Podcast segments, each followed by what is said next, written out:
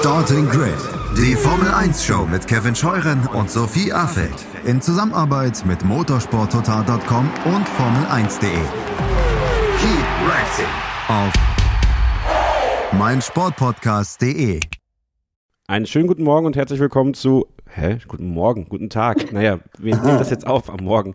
Ähm, zu Starting Grid, dem Formel 1 Podcast auf meinsportpodcast.de nach dem großen Preis von Belgien. Ich bin Kevin Scheuren und ähm, ja, ihr merkt an meiner Stimme, ihr merkt so an meinem, an meinem Tonfall, ich bin noch im, im Spa-Blues, würde ich sagen. Und Sophie Affelt, die war mit, mit vielen weiteren Hörerinnen und Hörern des Podcasts. Und die erste Frage an dich, Sophie, wie geht's dir eigentlich?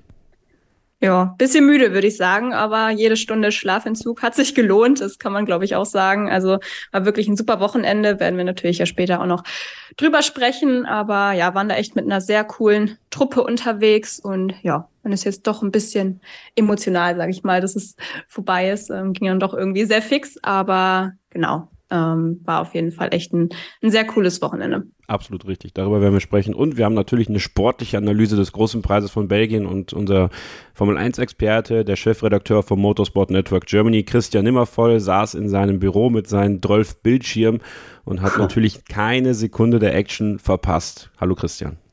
Hallo Sophie, hallo Kevin. Ich bin ein bisschen neidisch, muss ich ehrlich zugeben, denn weißt du, das letzte Mal, dass ich einen Grand Prix vor Ort erlebt habe, so richtig als Fan, war in Österreich 1999.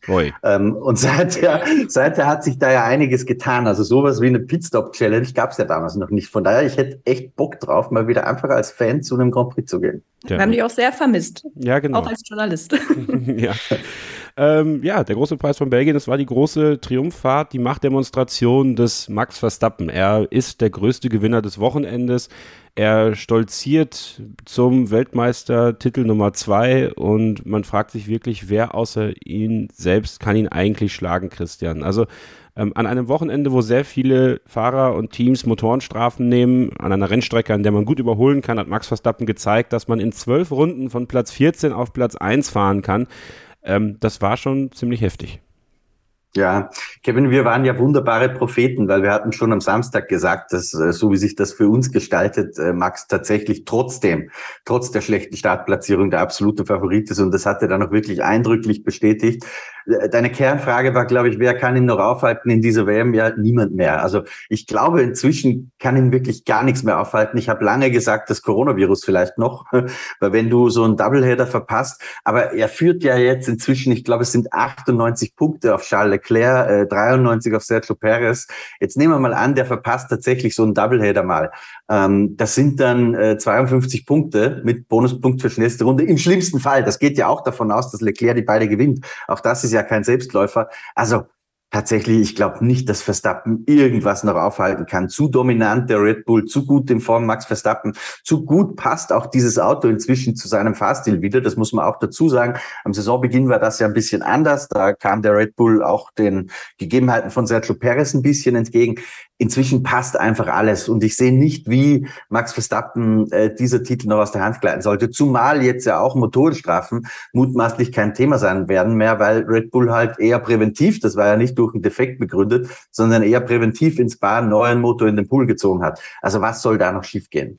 Ich fand es ganz interessant zu beobachten, Sophie. Am Freitag waren wir gemeinsam durch die freundliche Hilfe unseres Hörers Alexander. Nochmal vielen Dank an ihn, ähm, der uns äh, besondere Tickets besorgt hat. Ähm, waren wir an der Pitwall beziehungsweise an Kurve 1 und konnten da an der Stelle, wo die Probestarts zum Beispiel stattfanden, mal so ein bisschen Auge auf die Autos werfen und ähm, aber auch eben diese Kurve 1 und das Rausbeschleunigen aus Kurve 1, das habe ich mir bei ganz vielen Autos ganz besonders angeschaut und bei Red Bull bzw. Max Verstappen ist mir immer aufgefallen, wie früh der Mann aufs Gas gehen kann nach der ersten Kurve, während so viele andere sich schwer getan haben, geschlingert haben, wirkte dieses Auto einfach so stabil diese Entwicklung. McLaren, Entschuldigung, wenn ich da McLaren ja. hat ja gesagt, Rausbeschleunigung aus Kurve 1, da haben wir alles verloren. Ich weiß nicht, ob ja. du das auch so es, wahrgenommen hast. Ja, ja, der McLaren hat geschlittert ohne Ende, der Ferrari hat sehr geschlittert, muss man sagen. Ähm, am, am heftigsten ist mir bei Williams tatsächlich aufgefallen am Freitag. Im Rest des Wochenende ging es ja eigentlich, aber der Red Bull, der war einfach immer stabil aus Kurve 1. Und äh, diese Entwicklungsarbeit, oder diese Entwicklungskurve bei, bei Red Bull Sophie jetzt über die, die ganze Saison betrachtet, es kumuliert ja jetzt genau zu diesen Strecken Spa und Sandford, auf denen Max Verstappen immer der ist, der das Heimspiel hat. Ja, also das ist einfach eine Kombination gewesen, die einfach unschlagbar war an diesem Wochenende. Ein überragendes Auto mit einem ja noch überragenderem Fahrer, kann man glaube ich sagen. Das spielt eben echt viel zusammen. Die haben einen super super Setup ja auch gefunden. Ferrari hat da ja auch schon ein bisschen ja mal durchhorchen lassen, dass sie das fast ein bisschen verwunderlich fanden, ja, dass sie halt trotz des wenigen Abtriebs so schnell auch noch im Mittelsektor waren. Ähm, ja, man dachte ja vielleicht, wir haben ja Samstag, das habt ihr eben beide ja auch schon gesagt, ähm, schon damit gerechnet, dass Max Verstappen dieses Rennen auch durchaus gewinnen kann die wärmeren Temperaturen am Sonntag waren vielleicht noch so eine kleine Ungewissheit, aber auch das war ja überhaupt gar kein Problem. Also ja, man weiß echt nicht, was, was man da noch machen soll. Ich habe das, glaube ich, schon zu dir gesagt, Kevin. Es ist eigentlich fast schon langweilig, dass man jedes Rennen quasi mit Reverse Grid starten könnte und eigentlich schon fast wüsste, ja, wer gewinnt. Aber sie haben sich das eben auch hart erarbeitet und ähm, ja, diese Dominanz, das war schon erstaunlich. Es waren ja nicht nur ein paar, paar Hundertstel, sondern beziehungsweise ein paar Tausendstel, sondern echt sechs Zehntel, ähm, auch im Qualifying schon jeweils mit einem Schuss, auf Mercedes noch viel mehr. Ähm, vom Rest brauchen wir ja gar nicht reden. Also das war wirklich einfach äh, überragend und ähm, ja, ich, ich wüsste nicht, wer sie gerade aufhalten sollte. Wobei man natürlich auch sagen muss, ähm, Sergio Perez war, glaube ich, noch schlagbarer. Ähm, ich meine, das, das war jetzt auch eher so semi-überzeugend, finde ich. Also der, der Red Bull an sich war sehr dominant, aber das lag dann doch auch mehr am Verstappen-Faktor, hatte ich so den Eindruck. Ähm, vielleicht hat es auch noch eine Rolle gespielt, dass, dass Perez eben kein neuen Motor hatte. Aber ja, was Max Verstappen da aus diesem eh schon überragenden Auto rausgeholt hat, war einfach extrem stark. Und äh, Peter Hardenacker hat Helmut Marko, glaube ich, auch noch gefragt im Interview danach, ob, ob, es der beste Max aller Zeiten ist. Und der hat gesagt, da kommt noch was, das ist noch nicht alles. Also da kann man als ja, Konkurrenz doch äh, durchaus äh, Angst bekommen. Aber ja, auch die ganze Teamleistung war ähm, ja wirklich überragend an diesem Wochenende. Ja, auch da wieder hat alles gepasst. Ne? Strategie hat gepasst, die Boxenstops haben gepasst, das Setup hat gepasst. Also das ist eben das, weswegen Red Bull in dieser Saison einfach unschlagbar ist und Teams wie Ferrari sich schwer tun, über die sprechen wir natürlich auch noch. Ähm, noch ein Wort zu dieser Aufholjagd von Max Verstappen, Sophie. Äh, ich hatte ja ganz kühn getippt, dass es fünf Runden dauert. Also er war gar nicht so weit weg nach fünf Runden schon. Aber das waren es dann nicht. Äh, Christian hat, glaube ich, 30 Runden oder so gesagt, Christian. Also du warst, du warst etwas konservativer, ne? Ich, ich, weiß nicht, ob ich eine Rundenanzahl gesagt habe, aber ich habe, glaube ich, gesagt, nach fünf Runden ist er in den Top 5. Ja, das, also ich glaube, das war er tatsächlich. Das war er tatsächlich, das war schon heftig. Ähm, warst du überrascht, Sophie, dass es dann äh, zwölf Runden waren? Nur zwölf Runden oder hättest du gedacht, oh, es wird schon ein bisschen länger dauern noch?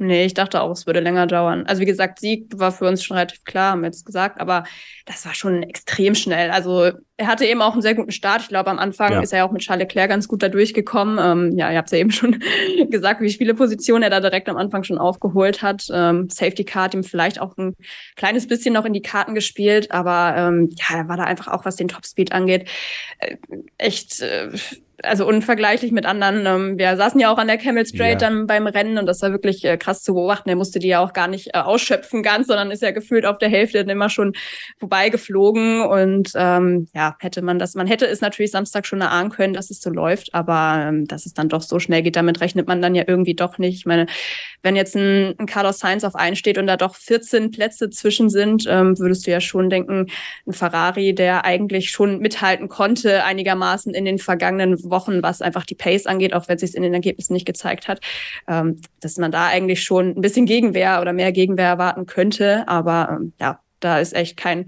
kein Gras gewachsen gegen, gegen Max Verstappen. Also das war schon ja, eine Dominanz, die ich in der Form dann doch äh, nicht erwartet hatte.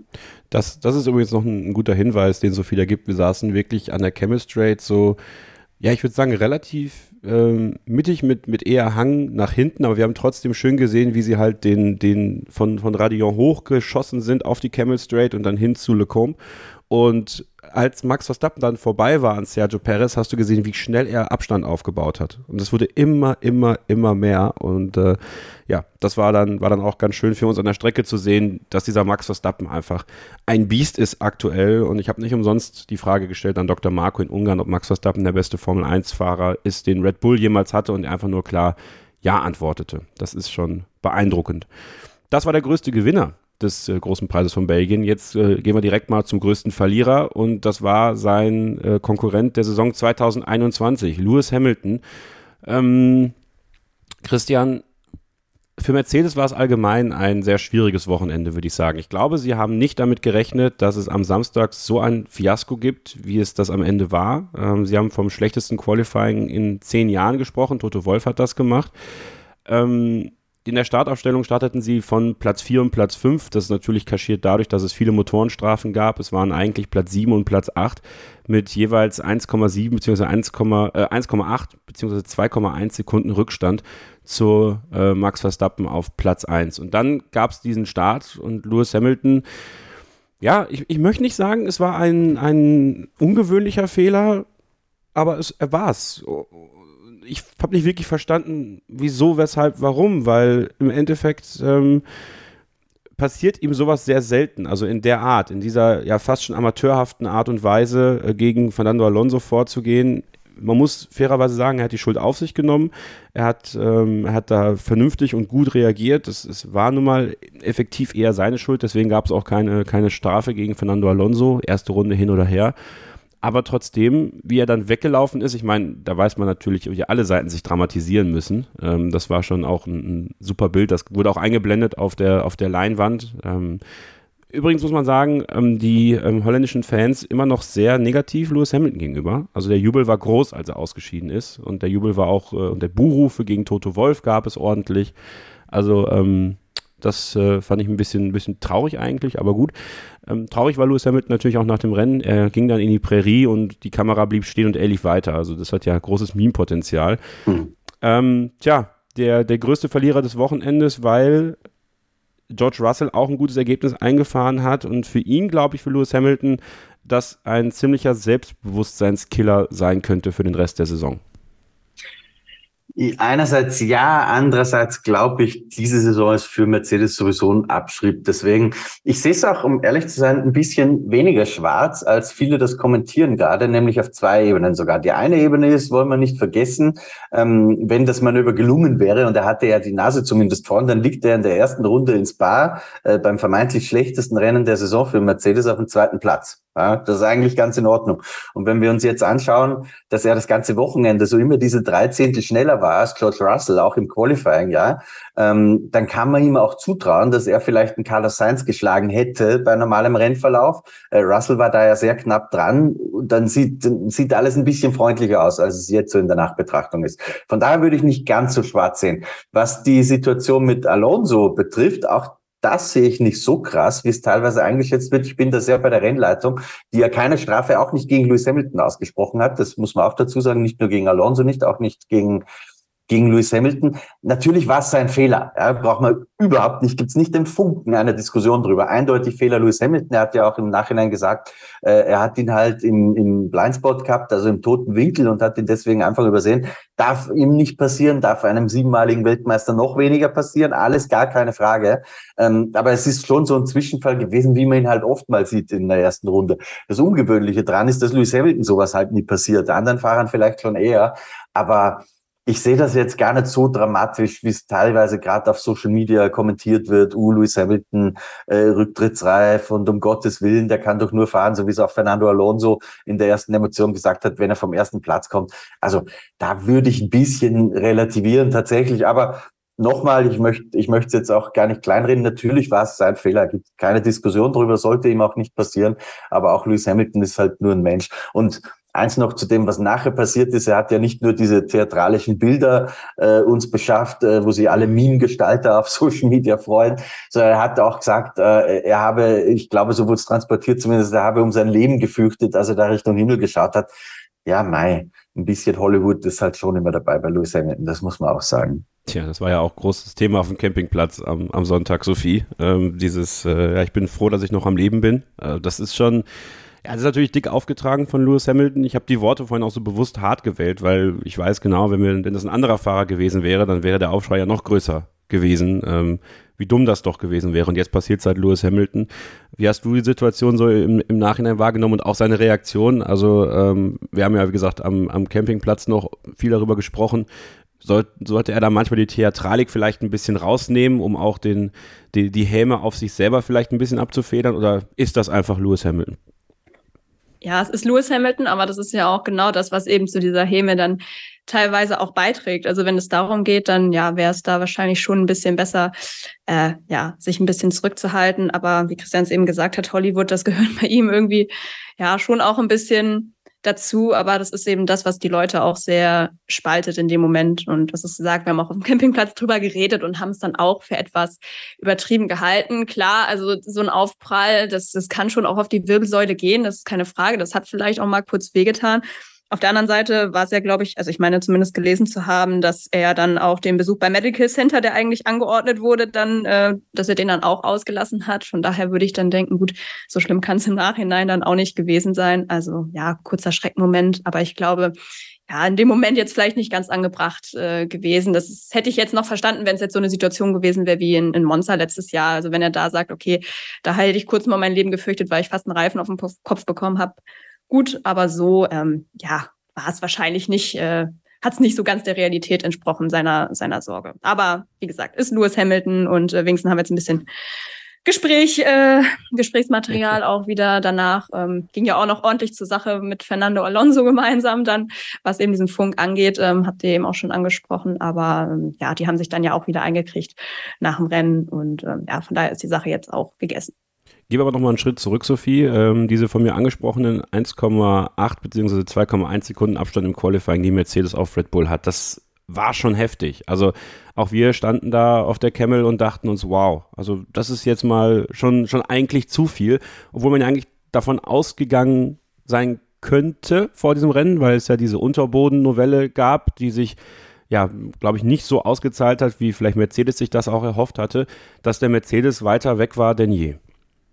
Ja, Red Bull hat ja eigentlich, glaube ich, fast noch ein bisschen nachgestichelt dann im Nachhinein, was diese technische Direktive jetzt anging, nach dem Motto, dass äh, ja, Mercedes sich da wohl ein bisschen selbst geschadet hat, wobei ich jetzt auch den Eindruck hatte, dass das generell eigentlich kaum Auswirkungen hatte. Aber das muss man vielleicht dann auch schauen, wie das bei den nächsten Rennen noch so ist. Aber ähm, ja, gerade am Samstag, hast du recht, da wirkte das schon alles sehr verzweifelt, auch ähm, was da gesagt wurde. Ähm, Jetzt ist es ja so, dass sie tendenziell, also Mercedes im Qualifying besser abschneiden, äh, schlechter abschneiden, sorry, als im Rennen. Aber das hatte sich jetzt die letzten Wochen ja auch ein wenig relativiert, hatte ich den Eindruck, auch in Ungarn dann mit der Pole von George Russell. Ähm, ja, aber das war jetzt anscheinend doch wieder ein Thema an diesem Wochenende. Sie haben ja eben dann oft Probleme, auch Temperaturen in die Reifen zu bekommen. Das hat man dann auch am Freitag schon gesehen. Und ähm, ja, am Ende ist es wohl doch so, dass äh, das Auto immer noch in diesem sehr kleinen Fenster funktioniert. Und trotzdem war man, glaube ich, dann doch überrascht, dass es wieder noch eine weitere Schwäche hinzugekommen ist, die man irgendwie nicht kannte oder doch wieder entdeckt hat, dass es alles nicht so läuft, wie man sich vorgestellt hat. Vor allem, weil man ja eigentlich auch wieder angekündigt hatte, diese Lücke nach vorne schließen zu wollen,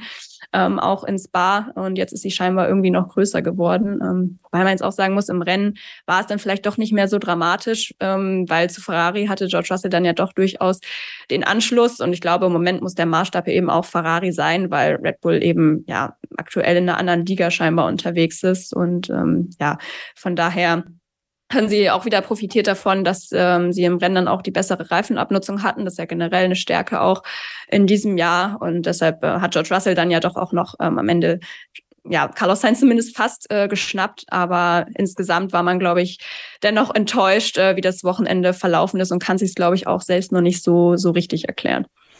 Das waren die größten Gewinner und die größten Verlierer des großen Preises von Belgien. Nach einer kurzen Pause sprechen wir über alle dazwischen, denn es gab welche, die nicht so ganz so groß verloren haben, aber verloren haben. Stichwort Ferrari. Und dann gibt es die, die gewonnen haben, aber nicht ganz, ganz groß gewonnen haben, wo man vielleicht Alexander Albin im Williams dann doch als einen der größten Gewinner auch bezeichnen kann. Und wir sprechen noch über vieles weitere rund um dieses Rennen in Spa-Francorchamps. Bleibt also dran, hier bei Starting Grid, dem Formel 1 Podcast auf meinsportpodcast.de. Zurück hier bei Starting Grid, dem Formel 1 Podcast auf meinsportpodcast.de mit der Analyse des großen Preises von Belgien. Und wenn wir über Verlierer sprechen, dann müssen wir wohl auch über Ferrari sprechen. Erneut leider. Zwar ist Carlos Sainz am Ende aufs Podium gekommen mit dem dritten Platz. Das war aber auch das Minimum eigentlich. Und, und eigentlich hätte es Charles Leclerc sein müssen, der da steht, um seine WM-Chancen zumindest noch ein bisschen aufrecht zu erhalten. Die sind natürlich noch da aber nachdem er in der letzten Runde noch an die Box geholt wurde, obwohl er das eigentlich gar nicht wollte, glaube ich. Naja, was heißt, streich das glaube ich, er wollte es nicht. Das Risiko war ihm zu groß und dann auch noch ein Kilometer pro Stunde über das äh, Boxenstopp-Limit gegangen ist. Ja, hat er die 5-Sekunden-Strafe bekommen und den Platz an Fernando Alonso verloren. Am Ende P6 für ihn, obwohl sie zwischendurch einen P5-Plan aufgestellt haben. Und das, Sophie, ist eigentlich schon, sagt schon alles aus. Dass sie für den WM-Kandidaten mit einer erneut kuriosen Strategie. Sie haben ihn schon sehr früh reingeholt, äh, als die Safety-Car-Phase war und ihn dann nochmal reingeholt. Und dann haben sie einen P5-Plan gemacht und dann haben sie ihn noch zu Fastest Lab bringen wollen. Das hat alles nicht funktioniert. Also Wasser auf die Mühlen für die, die sich über die Ferrari-Strategieabteilung lustig machen. Gut, ich habe das jetzt so verstanden, ich weiß nicht, ob das äh, richtig ist, dass dieser erste Boxenstopp eben auch so früh war, aufgrund dieses Abreißvisiers, was ihn da äh, getroffen hat, dann wäre es natürlich noch Schadensbegrenzung Stimmt. gewesen, diesen Stop dann unterm Safety Car zu machen. Ansonsten hätte ich da jetzt auch kein Verständnis für, aber ich, ich nehme jetzt Ferrari mal einen Schutz und nehme an, dass das wirklich dann damit äh, zusammenhing. Aber ja, ansonsten passte da echt nicht, nicht viel zusammen. Also die haben sich natürlich auch logischerweise mit dem Setup aufs Rennen konzentriert äh, durch die Motorenstrafe, aber da war ja die Pace auch irgendwie echt echt nicht da im Verhältnis zu Red Bull. Ähm, am Anfang ja konnte Charles Leclerc ja noch ganz gut mit Verstappen mithalten, ist da mit ihm durchs Feld geflügt, aber ja, nach diesem frühen Stopp, da war es ja eigentlich im Grunde schon halb vorbei, hast es gesagt, dann hat man eben Platz fünf auserkoren. Ähm, damit wäre es ja auch was geworden, hätte man jetzt nicht diese Strafe kassiert. Ähm, ja, die ja indirekt angeblich auch mit dem Visier zusammen, also Abreißvisier zusammenhing, weil das ja auch Einfluss gehabt haben soll auf den, auf die Kühlung und auf den Sensor, der dann irgendwie die kmh nicht richtig gemessen hat. Also es ist alles etwas kompliziert und verwirrend, aber ähm, ja, also da kam einfach wieder sehr, sehr viel zusammen bei Charles Leclerc. Es ist so ein bisschen sinnbildlich auch wieder gewesen für die Saison. Und ähm, ja, es wurde ja auch viel diskutiert auch. Ähm, ich habe es jetzt leider selbst nicht so gehört, weil ich es noch nicht geschafft habe, das Rennen nachzugucken. Ich habe es nur auf Twitter gelesen, dass ja auch ähm, ja am Funk wohl sehr viel diskutiert wurde über die Strategie, wo man auch ähm, Charles Leclerc oft gefragt hat, was er jetzt eigentlich tun möchte, welche Reifen etc. Und ähm, ja, da hat man wohl wieder so ein paar klare Ansagen äh, vermissen lassen. Ähm, das haben wir jetzt auch schon des Öfteren kritisiert jetzt in der Vergangenheit. Ich habe auch so ein bisschen das Gefühl, dass was Strategie angeht, das Vertrauen auf beiden Seiten so ein bisschen angeknackst ist irgendwie. Ähm, ich habe mir jetzt vor einigen Wochen gewünscht, dass man den Fahrer auch mal mehr einbezieht, wenn er irgendwie auch was sagt, also wenn es darum geht, wie sich die Reifen anfühlen etc. Aber es schien jetzt zumindest ähm, vom Lesen her so, als hätte das doch ein recht großes Ausmaß ähm, angenommen. Und da müsste man natürlich sagen, das ist jetzt nicht Charles Leclercs äh, Job, da die Strategie ja, vorzulegen. Dafür werden dann eben andere bezahlt. Aber ja, es ist halt nur ein Eindruck von außen, kann sicherlich auch ähm, täuschen. Aber insgesamt muss man sagen, auch finde ich von Charles Leclerc eher ein mittelmäßiges Wochenende. Ähm, also Carlos Sainz ähm, wirkte jetzt nicht zwingend langsamer als er, finde ich, wenn nicht sogar ähm, phasenweise das Gegenteil. Gab dann ja noch diesen kleinen Unfall im, im dritten freien Training. Es hat jetzt auch keine großen Folgen, aber es war trotzdem irgendwie wieder ein Fehler. Und ja, jetzt steht am Ende halt nur ein Podium in den letzten neun Rennen. Und das ist natürlich echt eine sauschlechte Bilanz. Tja, und wenn wir mal so ein bisschen diese Saisonkurve beobachten, Christian, hin zu diesem großen Preis von Belgien, wo wir am Anfang des Jahres ja noch dachten, mein Gott, also wenn der Ferrari weiter so funktioniert, dann sind ja so Rennen in Belgien und Monster eigentlich ganz cool. Am Anfang war Leistung und Balance da. Ich habe es ja vorhin schon angesprochen, als wir in Kurve 1 standen am Freitag, ist mir echt aufgefallen, wie viele Probleme der Ferrari im, im Grip-Niveau hatte, äh, ausbeschleunigend aus Kurve 1. Und das sind natürlich wichtige Sekündchen, wichtige Millisekunden, die du dann immer wieder verlierst, die du auch im, im, im Zweikampf mit anderen verlierst. Ja, nun hat Carlos Sainz ja mit Platz 3 schon noch gut gemacht. Also der geht natürlich wieder so ein bisschen unter dem Radar, weil viele auf Charles Leclerc achten. Also Carlos Sainz hat sich bis auf wie immer einen kleinen Fehler im Qualifying in seinem letzten Q3-Run eigentlich nichts vorzuwerfen. Ähm, trotzdem, wir hatten auch einen Hörer mit dabei, dem der Chris, der sagte halt, mein Gott, also zu Beginn des Jahres war der Ferrari so gut und als Paket stimmte einfach, oder Oliver war es. Und ähm, jetzt auch Kanalmitglied bei, bei YouTube-Kanal Formel1.de übrigens. Ähm, aber jetzt ist dieses Auto einfach nur noch komisch. Es ist einfach nur noch komisch, unverständlich und dann kommen auch noch diese menschlichen Fehler in der Strategieabteilung, in der Teamführung und bei den Fahrern dazu. Also, wie kann man eine Saison so gestalten wie Ferrari? Kannst du dir da einen Reim drauf bilden? Ein bisschen vielleicht schon. Also ich habe ja schon am, am, Saisonbeginn immer gesagt, Kevin, dass wir wissen, dass Ferrari und Alfa Romeo die ersten Teams waren, die das Mindestgewicht erreicht hatten. Ähm, das heißt, das hat denen erstmal geschmeichelt, weil wir einfach wissen, dass zehn Kilo ungefähr drei, vier Zehntel bedeuten. So, das heißt, die hatten die erstmal geschenkt äh, bekommen. Und ich glaube, das hat denen einfach geschmeichelt, auch was die Ergebnisse betrifft. Ich habe jetzt nicht die Beobachtung gemacht, dass der Ferrari ganz krass äh, schlechter in der Balance liegt, als er das am Saisonbeginn tat. Äh, stellenweise vielleicht punktuell schon. Ich kann mir aber vorstellen, dass das auch damit zu tun hat, dass dadurch, dass dieser Gewichtsvorteil, den sie einfach geschenkt hatten, halt aufgefressen wurde und dass jetzt teilweise auch ein bisschen mehr unter Druck stehen, mal Dinge probieren zu müssen, was sie am Saisonbeginn noch nicht mussten.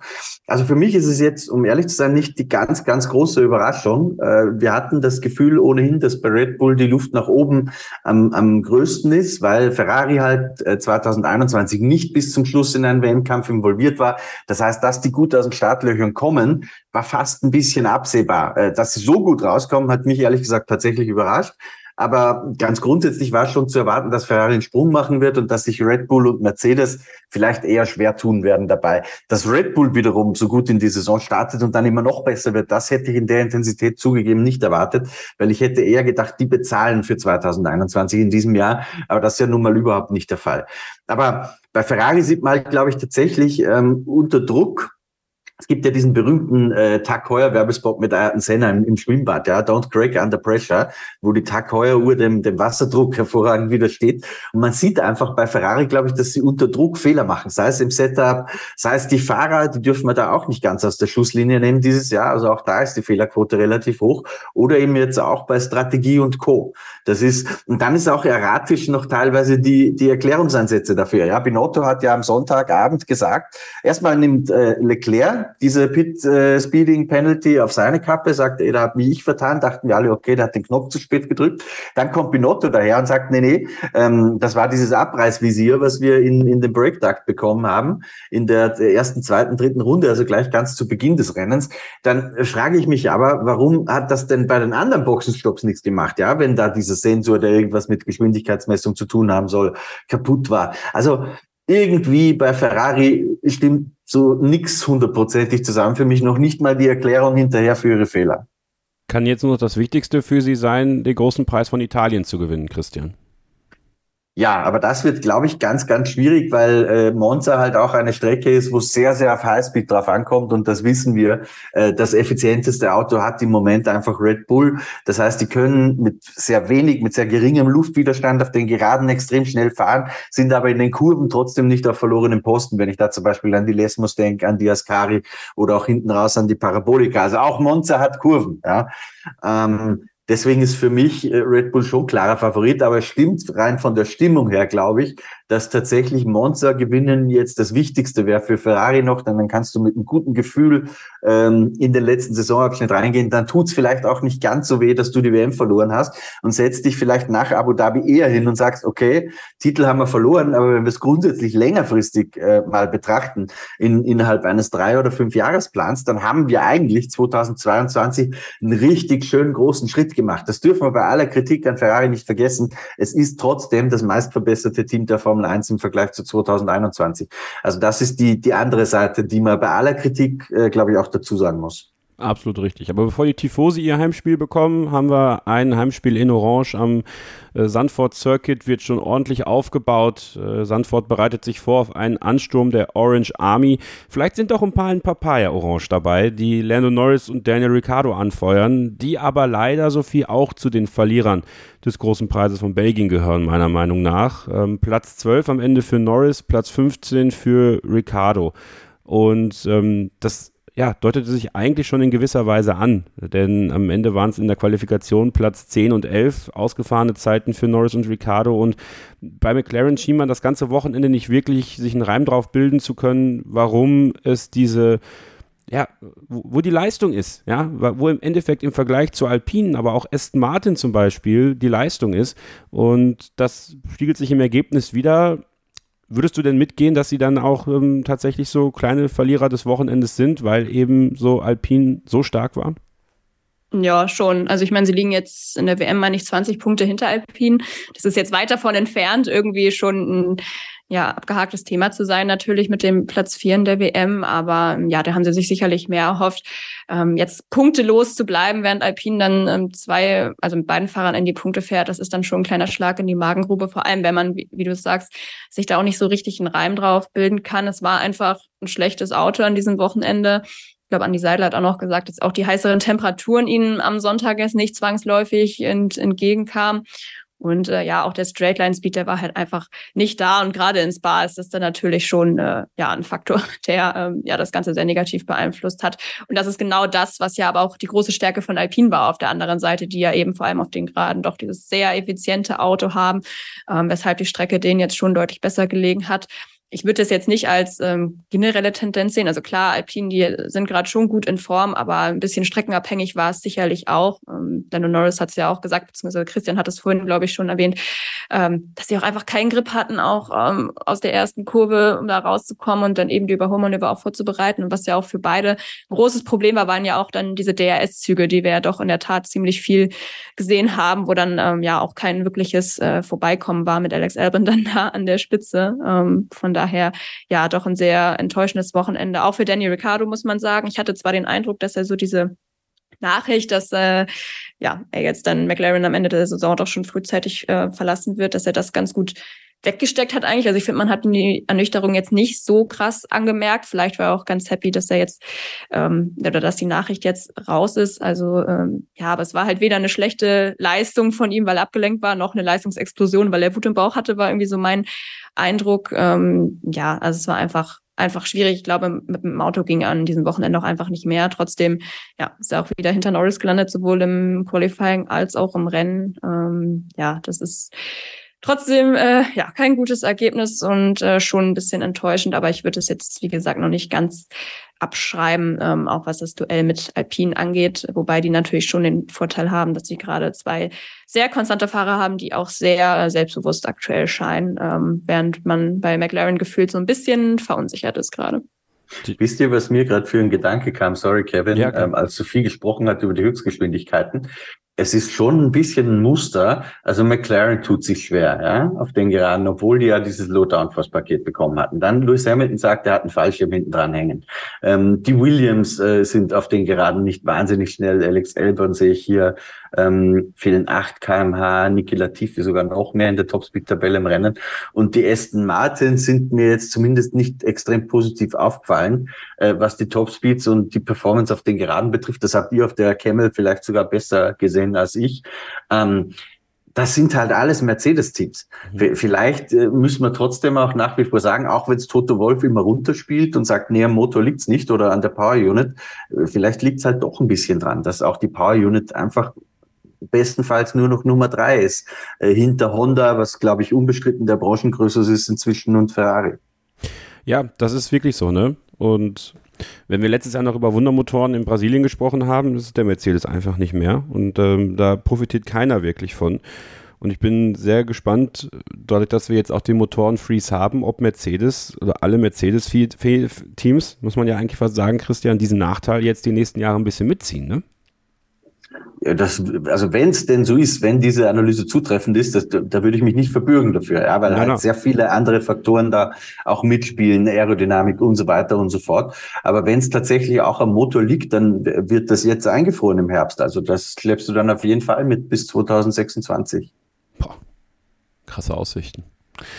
Lassen wir das mal hinter uns. Wir nehmen ja am Dienstagmorgen auf. Christian, vielleicht ein kurzes Wort, weil wahrscheinlich, wenn ihr am Mittwoch diese Ausgabe hört, ist nach ein paar Stunden diese ganze Geschichte endlich bekannt. Das CRB hat ja getagt am gestrigen Montag zur Causa Piastri und ähm, McLaren ähm, ist, glaube ich, recht optimistisch, dass am Ende alles schon in die richtige Richtung geht. Also, dass äh, Oscar Piastri bei McLaren fahren kann. Lando Norris hat sich ja ein Stück weit auch verplappert am Wochenende, hat ein Interview im TV-Pen da wurde er von einem holländischen Kollegen, glaube ich, darauf angesprochen, oder vom dänischen Kollegen angesprochen, ähm, ob es denn, äh, wie er sich das denn, oder ob er, das, ob er sich freuen würde, nächstes Mal mit Oscar Piastri zu fahren oder sowas in der Richtung. Und dann, dann fragt er so, is it confirmed? Und äh, sagt er, nee, nee, ist nicht confirmed. Ha, dann anfangen zu lachen.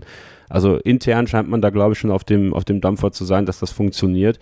Ähm, glaubst du, dass es gut ist für das Team, wenn, wenn auch diese Sache ausgestanden ist? Also, oder, oder glaubst du, dass das lenkt die gar nicht ab in ihrer, in ihrer täglichen Arbeit da? Ich glaube, dass die das überhaupt nicht ablenkt, weil die schon längst wissen, was Sache ist, ähm, gehe ich davon aus. Also natürlich kennen sie auch nicht die CRB-Entscheidung, aber ich sag immer, ähm, ich bin mir gar nicht sicher, ob schon bekannt ist am Mittwoch übrigens, weil das CRB, das sind ja letztendlich drei Anwälte, die darüber entscheiden, ja, muss er jetzt für Alpine fahren oder für McLaren, welcher der beiden Verträge ist höher gewichtet und die haben ja drei Tage Zeit. Um, um ihre Einschätzung zu verkünden. Das heißt, theoretisch kann es auch sein, dass wir das erst am Donnerstag in Zandvoort erfahren. Aber ich glaube halt, wenn man sich anhört, wie die beiden Parteien sich äußern, also Andy Seidel und McLaren ja eigentlich gar nicht, ja, die haben einfach gemacht, und wirken bei all dem, was sie tun, sehr, sehr selbstsicher, weil sonst hätten sie nicht schon äh, die Trennung von Danny Ricciardo bekannt gegeben. Das tust du ja nicht, wenn du dir nicht sicher bist, dass du den Plan B bekommst. Äh, wohingegen Ottmar Safnauer ähm, extrem unsicher ist in allem, was er sagt. Ja, diese Geschichte zum Beispiel als eins von mehreren kleinen Beispielen, als am Wochenende drüber gesprochen wurde, na ja, warum war denn jetzt kein, keine Aussage von Oscar Piastri in der Pressemitteilung drin? Und dann sagt Ottmar Safnauer, ja, ist witzig, weil der war eigentlich bei uns in Enstone in der Fabrik, saß im Simulator. Ich bin da hingegangen und habe ihm das erzählt, dass er jetzt bei uns fährt. Und dann soll Oscar Piastri nur gelächelt, aber nichts gesagt haben. Ja? Ähm, und warum er dann nicht einfach, wenn der eh schon in Enstone ist, sowieso, ja, warum er da nicht kurz ein Diktiergerät reinhält oder sich irgendein Zitat ausdenkt und ihm das kurz zeigt, sag mal, Oscar, können wir das so in die Pressemitteilung machen? Ähm, also das kann mir doch keiner schlüssig erklären. Ottmar Safner sagt dann, ja, wir wollten nicht ewig abstimmen mit dem Management. Was für ein Schwachsinn. Die wollten möglichst schnell dieses Press Release raushauen, äh, notfalls halt auch ohne Zitat von Oscar Piastri, weil sie genau gewusst haben, dass sie in Problemen stecken. Und deswegen würde mich alles andere als eine CRB-Entscheidung, dass Piastri bei McLaren fahren darf, wirklich total überraschen. So, ich, ich, wollte eigentlich Sophie Alpin bei den der sportlichen Leistungen zu den, zu den eher Gewinnern äh, ziehen, aber was die, was die Teamführung aktuell angeht, Ottmar Safnauers Figur, ähm, kommt jetzt eher doch in die Richtung Verlierer, finde ich. Also Ottmar Safnauer gibt da, gibt da gar keinen guten Teamchef ab, meiner Meinung nach. Ja, der ist wirklich im Moment in schwierige Situation verstrickt, das muss man sagen. Er wurde ja auch ein bisschen blöd dargestellt, auch, ähm, auch von Fernando Alonso mit diesem Daumen nach oben in der Instagram-Story, den er hatte, oder beziehungsweise auch, dass er dann eigentlich auf seiner Kartbahn war und Ottmar Saffenhauer dachte, er wäre wo ganz anders im Urlaub und nicht erreichbar. Das sieht alles einfach schon extrem blöd aus. Auch wenn man eben hört, dass anscheinend ja jeder irgendwie Bescheid wusste über den Wechsel von Fernando Alonso, nur Ottmar Saffenhauer war irgendwie planlos, wobei ich mich da auch frage, wie das passieren kann, dass man das nicht mitkriegt. Aber gut, da stecke ich dann natürlich auch nicht drin. An sich, ähm, ja, war ich eigentlich immer relativ überzeugt von ihm, muss ich sagen, auch in, in Racing Point Zeiten, ähm, auch bei Aston Martin, wobei er da halt einfach nicht gut in dieses ganze Gefüge gepasst hat, aber an sich ähm, habe ich schon den Eindruck, dass er sehr kompetent ist, auch die nötige äh, Ruhe hat und ja doch doch viel rausholen kann aus so einem so einem Team. Aber ja, aktuell, ich meine, gut, leistungstechnisch äh, kann man da jetzt aktuell nicht viel sagen, aber was dieses ganze Drama im Hintergrund angeht, das äh, sieht gerade schon extrem unglücklich aus. Aber dann lassen wir aufs Sportliche gucken. Und da kann man sagen, Sophie Alpin konnte auf jeden Fall überzeugen an diesem Wochenende. Platz 5 für Fernando Alonso, der zum Glück keinen Schaden genommen hat aus der Situation mit Lewis Hamilton und danach ein pieksauberes Rennen gefahren ist konnte ja davon profitieren, dass Ferrari Charles Leclerc nochmal für die schnellste Runde reingeholt hat, wo wir uns auch schon gedacht haben, mein Gott, reicht das überhaupt für Leclerc? Und auf einmal fuhr Alonso dann vorbei. Leclerc konnte ihn nochmal überholen, aber dann gab es ja die 5-Sekunden-Strafe für Leclerc, sodass Alonso auf 5 aufgerückt ist und Esteban Ocon, der ja das Hammer-Überholmanöver schlechthin geliefert hat. Äh, viele Fans haben sich erinnert gefühlt an Häkkinen, Sonntag und Schumacher. Und ähm, genau die Situation hatten dann Ocon, Gasly und Vettel. Das war beeindruckend, weil es auch genau vor unserer Nase in Kemmel dann passierte. Das äh, ja, war für Alpine ein ganz, ganz sauberer, guter Sonntag. Ja, also man muss sagen, unser äh, Edelfan, Alpine und Renault Edelfan Dennis Lewandowski, der ebenfalls auch dabei war bei unserer kleinen Reisetruppe, der hatte ein äh, ja, sehr schönes Wochenende erlebt, glaube ich, kann man sagen. Also der war sehr happy, ähm, total zu Recht auch. Also ähm, ja, es war wirklich ein, ein, starkes Wochenende von von beiden. Bei Alonso war es irgendwie so ein typisches Alonso-Wochenende, finde ich. So Alonso, wie er leibt und lebt, starke Leistung gezeigt und gleichzeitig dann noch durch Aussagen für Zündstoff gesorgt. Aber ähm, ja, gehört halt irgendwie auch dazu, sorgt ja auch immer für Entertainment und ähm, ja, du hattest recht mit deinem Best of the Rest Tipp, glaube ich auch, Kevin. Ne? Ja, Hast ja auch gesagt, dass du ja. ihm das durchaus zutraust. Alonso, ähm, ne? Ja, ja, genau. Ja, genau. Ich meine, du hast, also du hast auf jeden Fall Alpin gesagt, aber ich, ich glaube, du hattest gesagt, auch Alonso dann als, als Fahrer ansprechend genannt. Ähm, genau, ist ja schon super gut gestartet, konnte sich da ja, glaube ich, Perez am Start äh, schnappen. Gut, hatte sich dann durch die Sache mit Hamilton dann wieder erledigt, aber ansonsten echt ein fehlerfreies Rennen. Ähm, trotzdem muss man sagen, ausnahmsweise ähm, schien er doch ein bisschen der langsamere Fahrer teamintern zu sein, ähm, weil Ocon dann doch echt äh, sehr überzeugt hat. Ich finde, der läuft ja auch ab und zu mal ein bisschen unterm Radar. Aber ähm, schon am Samstag äh, echt eine starke Leistung mit dem fünften Platz da, konnte er ja auch, glaube ich, noch einen Reifensatz sparen sogar. Ähm, und er konnte das eben auch am Sonntag bestätigen, trotz eben dieser Rückversetzung. Und wenn man bedenkt, dass er eben vom Platz 16 gestartet ist und dann auf sieben vorgefahren ist, dann war das schon ähm, sehr beeindruckend. Du hast ja eben schon dieses coole Überholmanöver auch ähm, angesprochen ähm, dieses Doppelüberholmanöver. Das hat schon sehr viel Spaß gemacht, ihm auch zuzusehen. Und ich glaube, er hätte Alonso auch ähm, in der Tat fast noch einholen können. Ich glaube, da gab es ja auch noch eine Art Team-Order, wo gesagt wurde, er sollte dahinter bleiben. Ähm, war, glaube ich, eine gute Entscheidung in dem Moment, weil wir haben es ja jetzt schon öfter gesehen in dieser Saison, wie sie gekämpft haben und es ist zwar noch nicht schief gegangen. Ich weiß auch nicht, ob es jetzt schief gegangen wäre, aber auf jeden Fall, ähm, ja, hätte man da ja nicht noch was riskieren müssen, weil Zeit kann da ja durchaus doch mal verloren gehen. Von daher, ja, fürs Teamergebnis hat es jetzt letztendlich oder hätte es ja auch nichts geändert. Aber ähm, ich glaube, die können wirklich sehr, sehr zufrieden sein und ähm, ja, viel Selbstvertrauen jetzt aufbauen für die kommenden Wochen. Und ähm, ja, war, hat auf jeden Fall Spaß gemacht, den zuzusehen, muss man zugeben. Kurz noch ein Wort zu Esteban Ocon, Christian. Ist es dann wenig verwunderlich, dass er sich Mick Schumacher in seinem Team wünscht, der ähm, ja an diesem Wochenende auch nicht, nicht ganz so gut unterwegs war, weil er wahrscheinlich schlagbarer wäre für ihn als Daniel Ricciardo?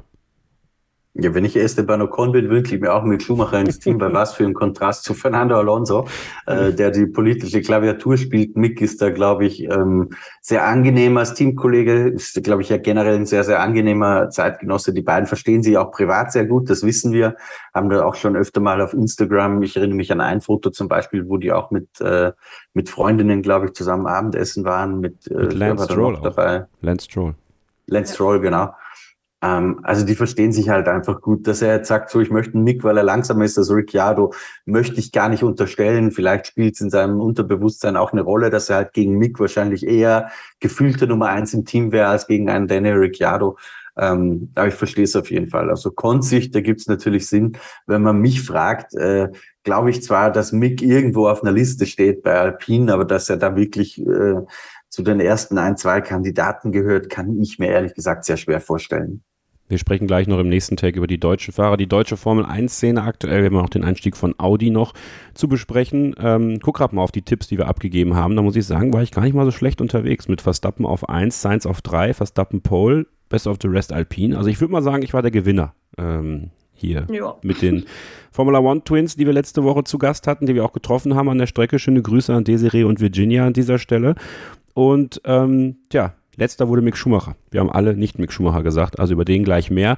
Christian, jetzt möchte ich dir aber noch ein, ein Lob aus der Nase ziehen für Alex Albin. Ja, da tust du dich ja sonst immer sehr schwer mit, aber heute, komm, heute kannst du eigentlich nichts Schlechtes über Alex Albin sagen und man muss ihn auch und man muss Williams mit Albin zu den Gewinnern des Rennens ins Bad zählen. Absolut, das ist so. Also ich bin ja keiner, äh, wie du auch schon an, anmoderiert hast in deiner Frage, ich bin ja keiner, der Alex Albon für einen der sieben, acht besten Fahrer der Formel 1 hält. Das hat sich jetzt wegen dieser Leistung ins Spa nicht geändert. Aber würde diese Leistungen wie ins Spa regelmäßig bringen, müsste man vielleicht drüber nachdenken, ob er nicht da doch hingehört. Das war Ast rein, also auch im Qualifying schon. Ich erinnere mich, ich weiß nicht, ob die Bestzeit bis zum Schluss gehalten hat, dann tatsächlich, aber ich erinnere mich an eine Phase, wo er im ersten Sektor, wo Williams natürlich sehr, sehr auf Topspeed gesetzt hat, wo er absolut absolut schnellster war, sogar von allen Fahrern.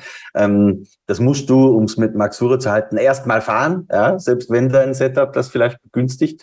Und im, im Rennen habe ich jetzt auch keine irgendwie Blödheiten gesehen, hat die Nerven behalten, als sie sich hinter ihm, äh, als sich hinter ihm diese Schlange gebildet hat. Ähm, da gibt's nichts dran auszusetzen. Das war eine astreine Leistung ähm, und deswegen hat er auch den Vertrag für nächstes Jahr schon in der Tasche. Ich würde sagen, da hat der Jost Capito mit dem Vertrauensvorschuss absolut bestätigt. Schönes Instagram-Bild, was er gepostet hat, Sophie, ne? Also er sich äh, quasi ganz breit gemacht hat und diesen Platz 10 gesichert hat. Mich hat es für ihn sehr gefreut, für Williams sowieso. Irgendwie hat man ja dann doch so ein kleines Fable noch für dieses Team und, und ich finde Alex Albin einfach als Fahrer unglaublich sympathisch und, und freue mich immer, wenn er sich freuen kann. Dann, dann, dann geht's mir gut. Ja, er entwickelt sich auch langsam echt zum Social Media König, muss man ja, sagen. Ja, jetzt dieses Bild und da hatte er auch schon bei, bei seiner Vertragsverlängerung quasi diesen Oscar Piastri Tweet ähm, ja, imitiert, sage ich mal. Also ähm, ja, sehr witzig, konnte ich mich gut drüber amüsieren. Aber ja, hat mich auch für ihn sehr gefreut, muss ich sagen.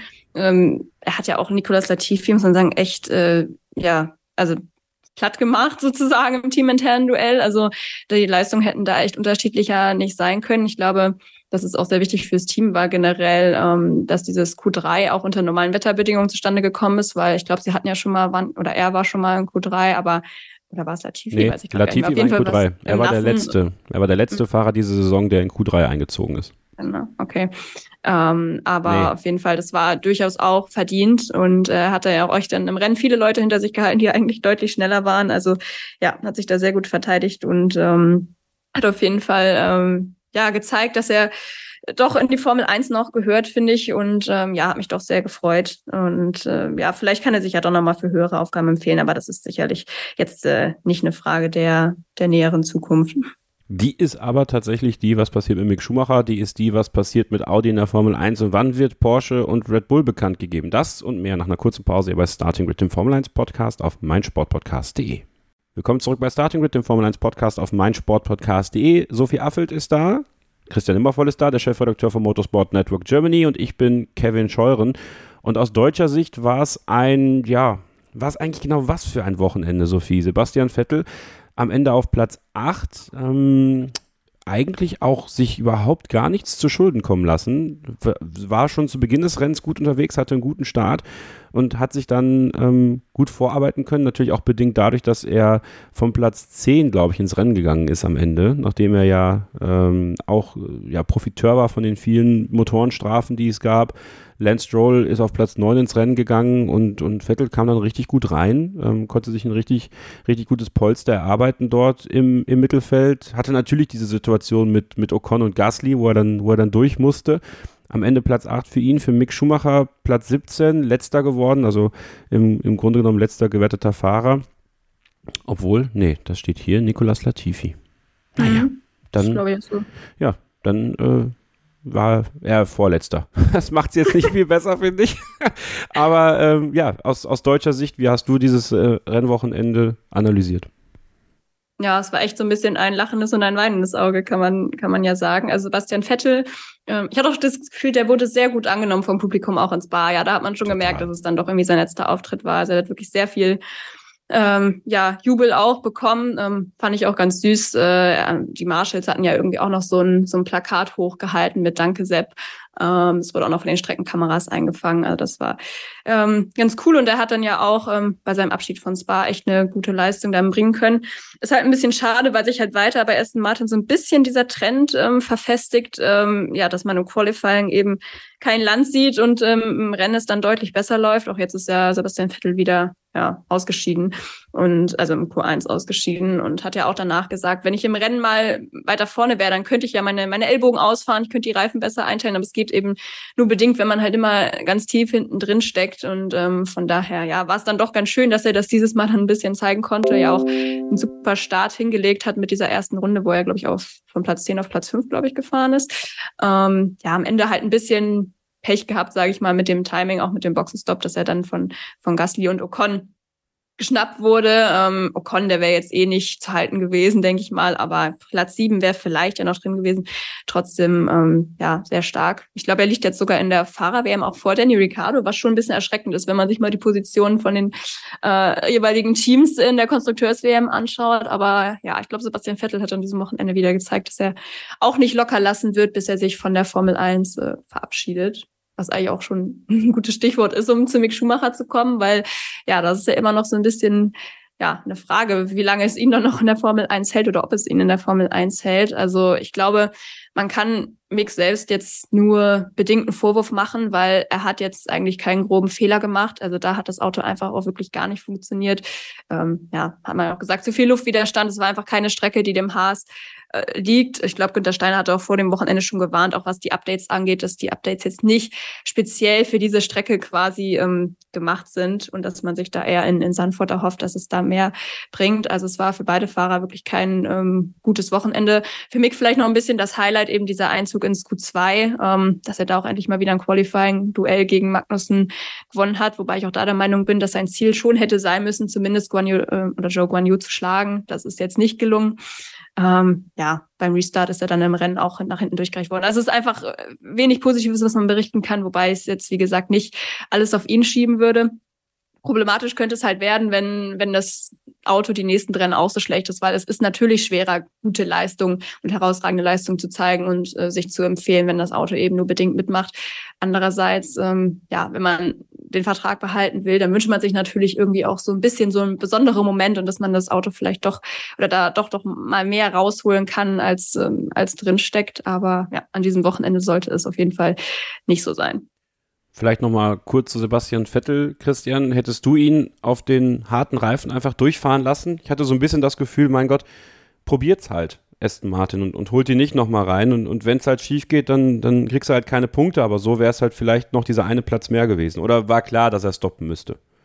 Ja, nee, ich hätte das, also ein Versuch wäre das wert gewesen, meiner Meinung nach. Aber ich muss auch ehrlich zugeben, dass ich das Rennen von Sebastian Vettel zu wenig im Detail verfolgt habe, als dass ich das wirklich seriös beantworten kann. Aber die Rundenzeiten, so viel habe ich schon gesehen, die sind ja jetzt nicht irgendwie dramatisch eingebrochen. Von daher ja, why not probieren? Wir, wir wissen allerdings auch, ist ja schon mal in die Hose gegangen. Also er probiert hat, einen Reifen über die Runden äh, zu bringen ins Bar. Erinnert ja, sich zurück in, ja. in Ferrari damals, da als er kurz vor Schluss geplatzt ist. Da war ich vor Ort. Ach, echt? Ja, auch auf der Camel? Nee, auf der Busstop. Da war ich okay. auf der Busstop und äh, das war ähm, ja, das war, also da, da kann ich jeden Ferrari-Fan, der jetzt dieses Wochenende verzweifelt war, verstehen. Das, das war schon heftig. Also da war auch die, die Stimmung ganz, also die, das Raunen ging wirklich, glaube ich, um die ganze Strecke da. Ähm, ein Raunen geht auch immer bei den Mick Schumacher-Fans durch den Kopf, wenn es darum geht, äh, wie es jetzt weitergeht mit ihm in der Formel 1, Christian. Weil das beobachtest du schon im Detail, äh, wie da die Situation ist um ihn.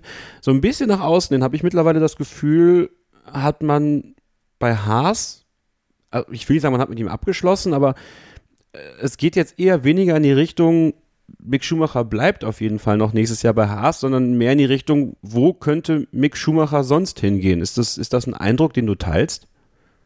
Nicht unbedingt. Ich glaube, dass der Eindruck deswegen entsteht, weil Günther Steiner sehr, sehr offen darüber spricht, ähm, dass Mick halt Leistung zeigen muss und so weiter. Ähm, und andere Teamchefs das, glaube ich, nicht tun würden. Aber ich glaube, dass Günther Steiner, der ist halt sehr pragmatisch, der ist direkt raus, der redet halt anders, als viele andere Teamchefs reden würden. Ähm, er hat ja gesagt in Spa, es wird Clean Haas nach Zandvoort und Monza kommen und dann wird man diese Frage auch besprechen. Ich glaube, dass die sich in Zandvoort mal zusammensetzen werden, also Günther Steiner, weil vielleicht hole ich weiter aus, weil ja in deutschen Medien teilweise auch berichtet wurde hier, Verhandlungsstopp mit Mick Schumacher und so. Da, da frage ich mich manchmal, was glauben die denn, wie solche Vertragsverhandlungen ablaufen? Ja, also, dass da Heerscharen von Rechtsanwälten wochenlang beisammen sitzen und über irgendwelche Vertragsdetails diskutieren, das ist ja völliger Nonsens. Ja, das wird so ablaufen. Günter Steiner und Jean Haas werden sich zusammensetzen in Sandford. Ähm, sollten sie sagen, ja, okay, Jean, lass uns mit Mick weitermachen, dann wird Günter Steiner hingehen zu Mick Schumacher und sagt, we'll continue, same contract as last year, how much money do you want? So, Pi, dann sagt Mick eine Summe und das Thema ist erledigt.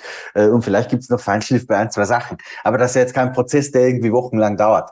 Ähm, das heißt, ich glaube, wir werden schon sehr schnell eine Antwort drauf kriegen und das ist vielleicht das, was eher gegen Mick Schumacher spricht, weil er halt nicht mehr die Zeit hat, äh, sich zu beweisen einfach gegen Kevin Magnussen. Er hat einfach das, ähm, wo wir immer gesagt haben, das muss er leisten, um sich wirklich für eine ganz große Karriere in der Formel 1 zu empfehlen, nämlich den Magnussen regelmäßig jedes Wochenende um drei, vier Zehntel wegzuputzen, so wie das George Russell und andere vergleichbare Talente ja auch alle gemacht haben. Äh, das ist ihm einfach nicht gelungen, sondern es war eher umgekehrt, dass der Normalzustand war, Magnussen, ein bereits aus der Formel 1 ausrangierter Fahrer, schlägt Mick Schumacher ziemlich regelmäßig.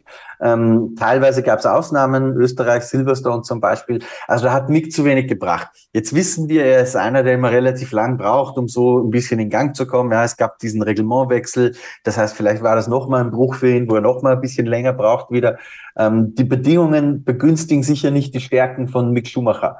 Aber die Formel 1 ist halt kein Geschäft, das auf dich wartet. Und ich fürchte, dass dass das Haas sich möglicherweise schon Sanford Monza entscheiden wird, äh, für Mick nicht gut ist. Aber ich glaube nicht, dass er aus dem Rennen ist, weil man muss sich auch nur mal die Alternativen anschauen. Ja, Giovinazzi hm, ist jetzt auch kein zukünftiger Weltmeister. Günther Steiner sagt ganz klar, Ferrari redet bei dieser Besetzung nicht mit, was ich eine interessante Info fand übrigens. Ähm, Daniel Ricciardo hat Günther Steiner selbst gesagt, naja, es hat ja auch einen Grund gehabt, dass er bei McLaren rausgeschmissen wurde, ja.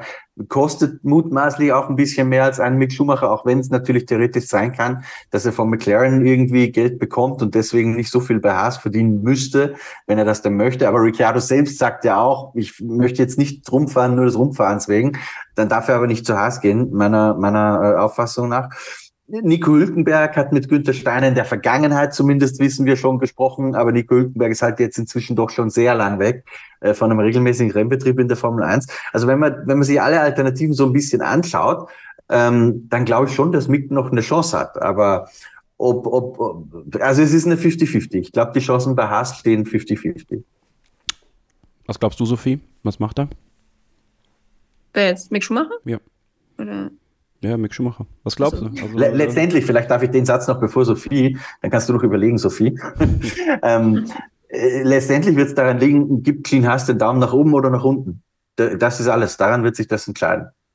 Ja, das wollte ich gerade sagen. Also das, äh, was Mick Schumacher macht, das hängt ja auch ein bisschen davon ab, was das Team macht. Also ähm, wenn sie ihn halt behalten wollen, würde ich denken, dass er diese Option gegebenenfalls auch zieht. Es sei denn, es tut sich halt echt diese Option bei Alpine ernsthafter aus ähm, auf, wobei ja es da ja anscheinend auch eine längere Liste mit Kandidaten gibt. Ähm, wir sind jetzt zwar nicht auf alle 15 gekommen, äh, Kevin, die es angeblich sein sollen. Ähm, ich könnte mir schon vorstellen, dass er da ähm, in Betracht gezogen wird, zumindest im weiteren Kreis. Aber ansonsten ähm, glaube ich, dass die die Wahl halt äh, gar nicht wirklich bleibt. Ähm, es sei denn, jetzt, äh, wir wollen ja noch über Audi sprechen, ähm, dass sich da bei, bei ähm, Sauber, dabei Alfa Romeo ähm, stand jetzt ja noch, vielleicht doch noch mal irgendwie eine Option auftut, dass er dann da hingehen würde. Das könnte ich mir schon durchaus äh, vorstellen. Das wäre ja jetzt sportlich auf jeden Fall auch keine ähm, Verschlechterung.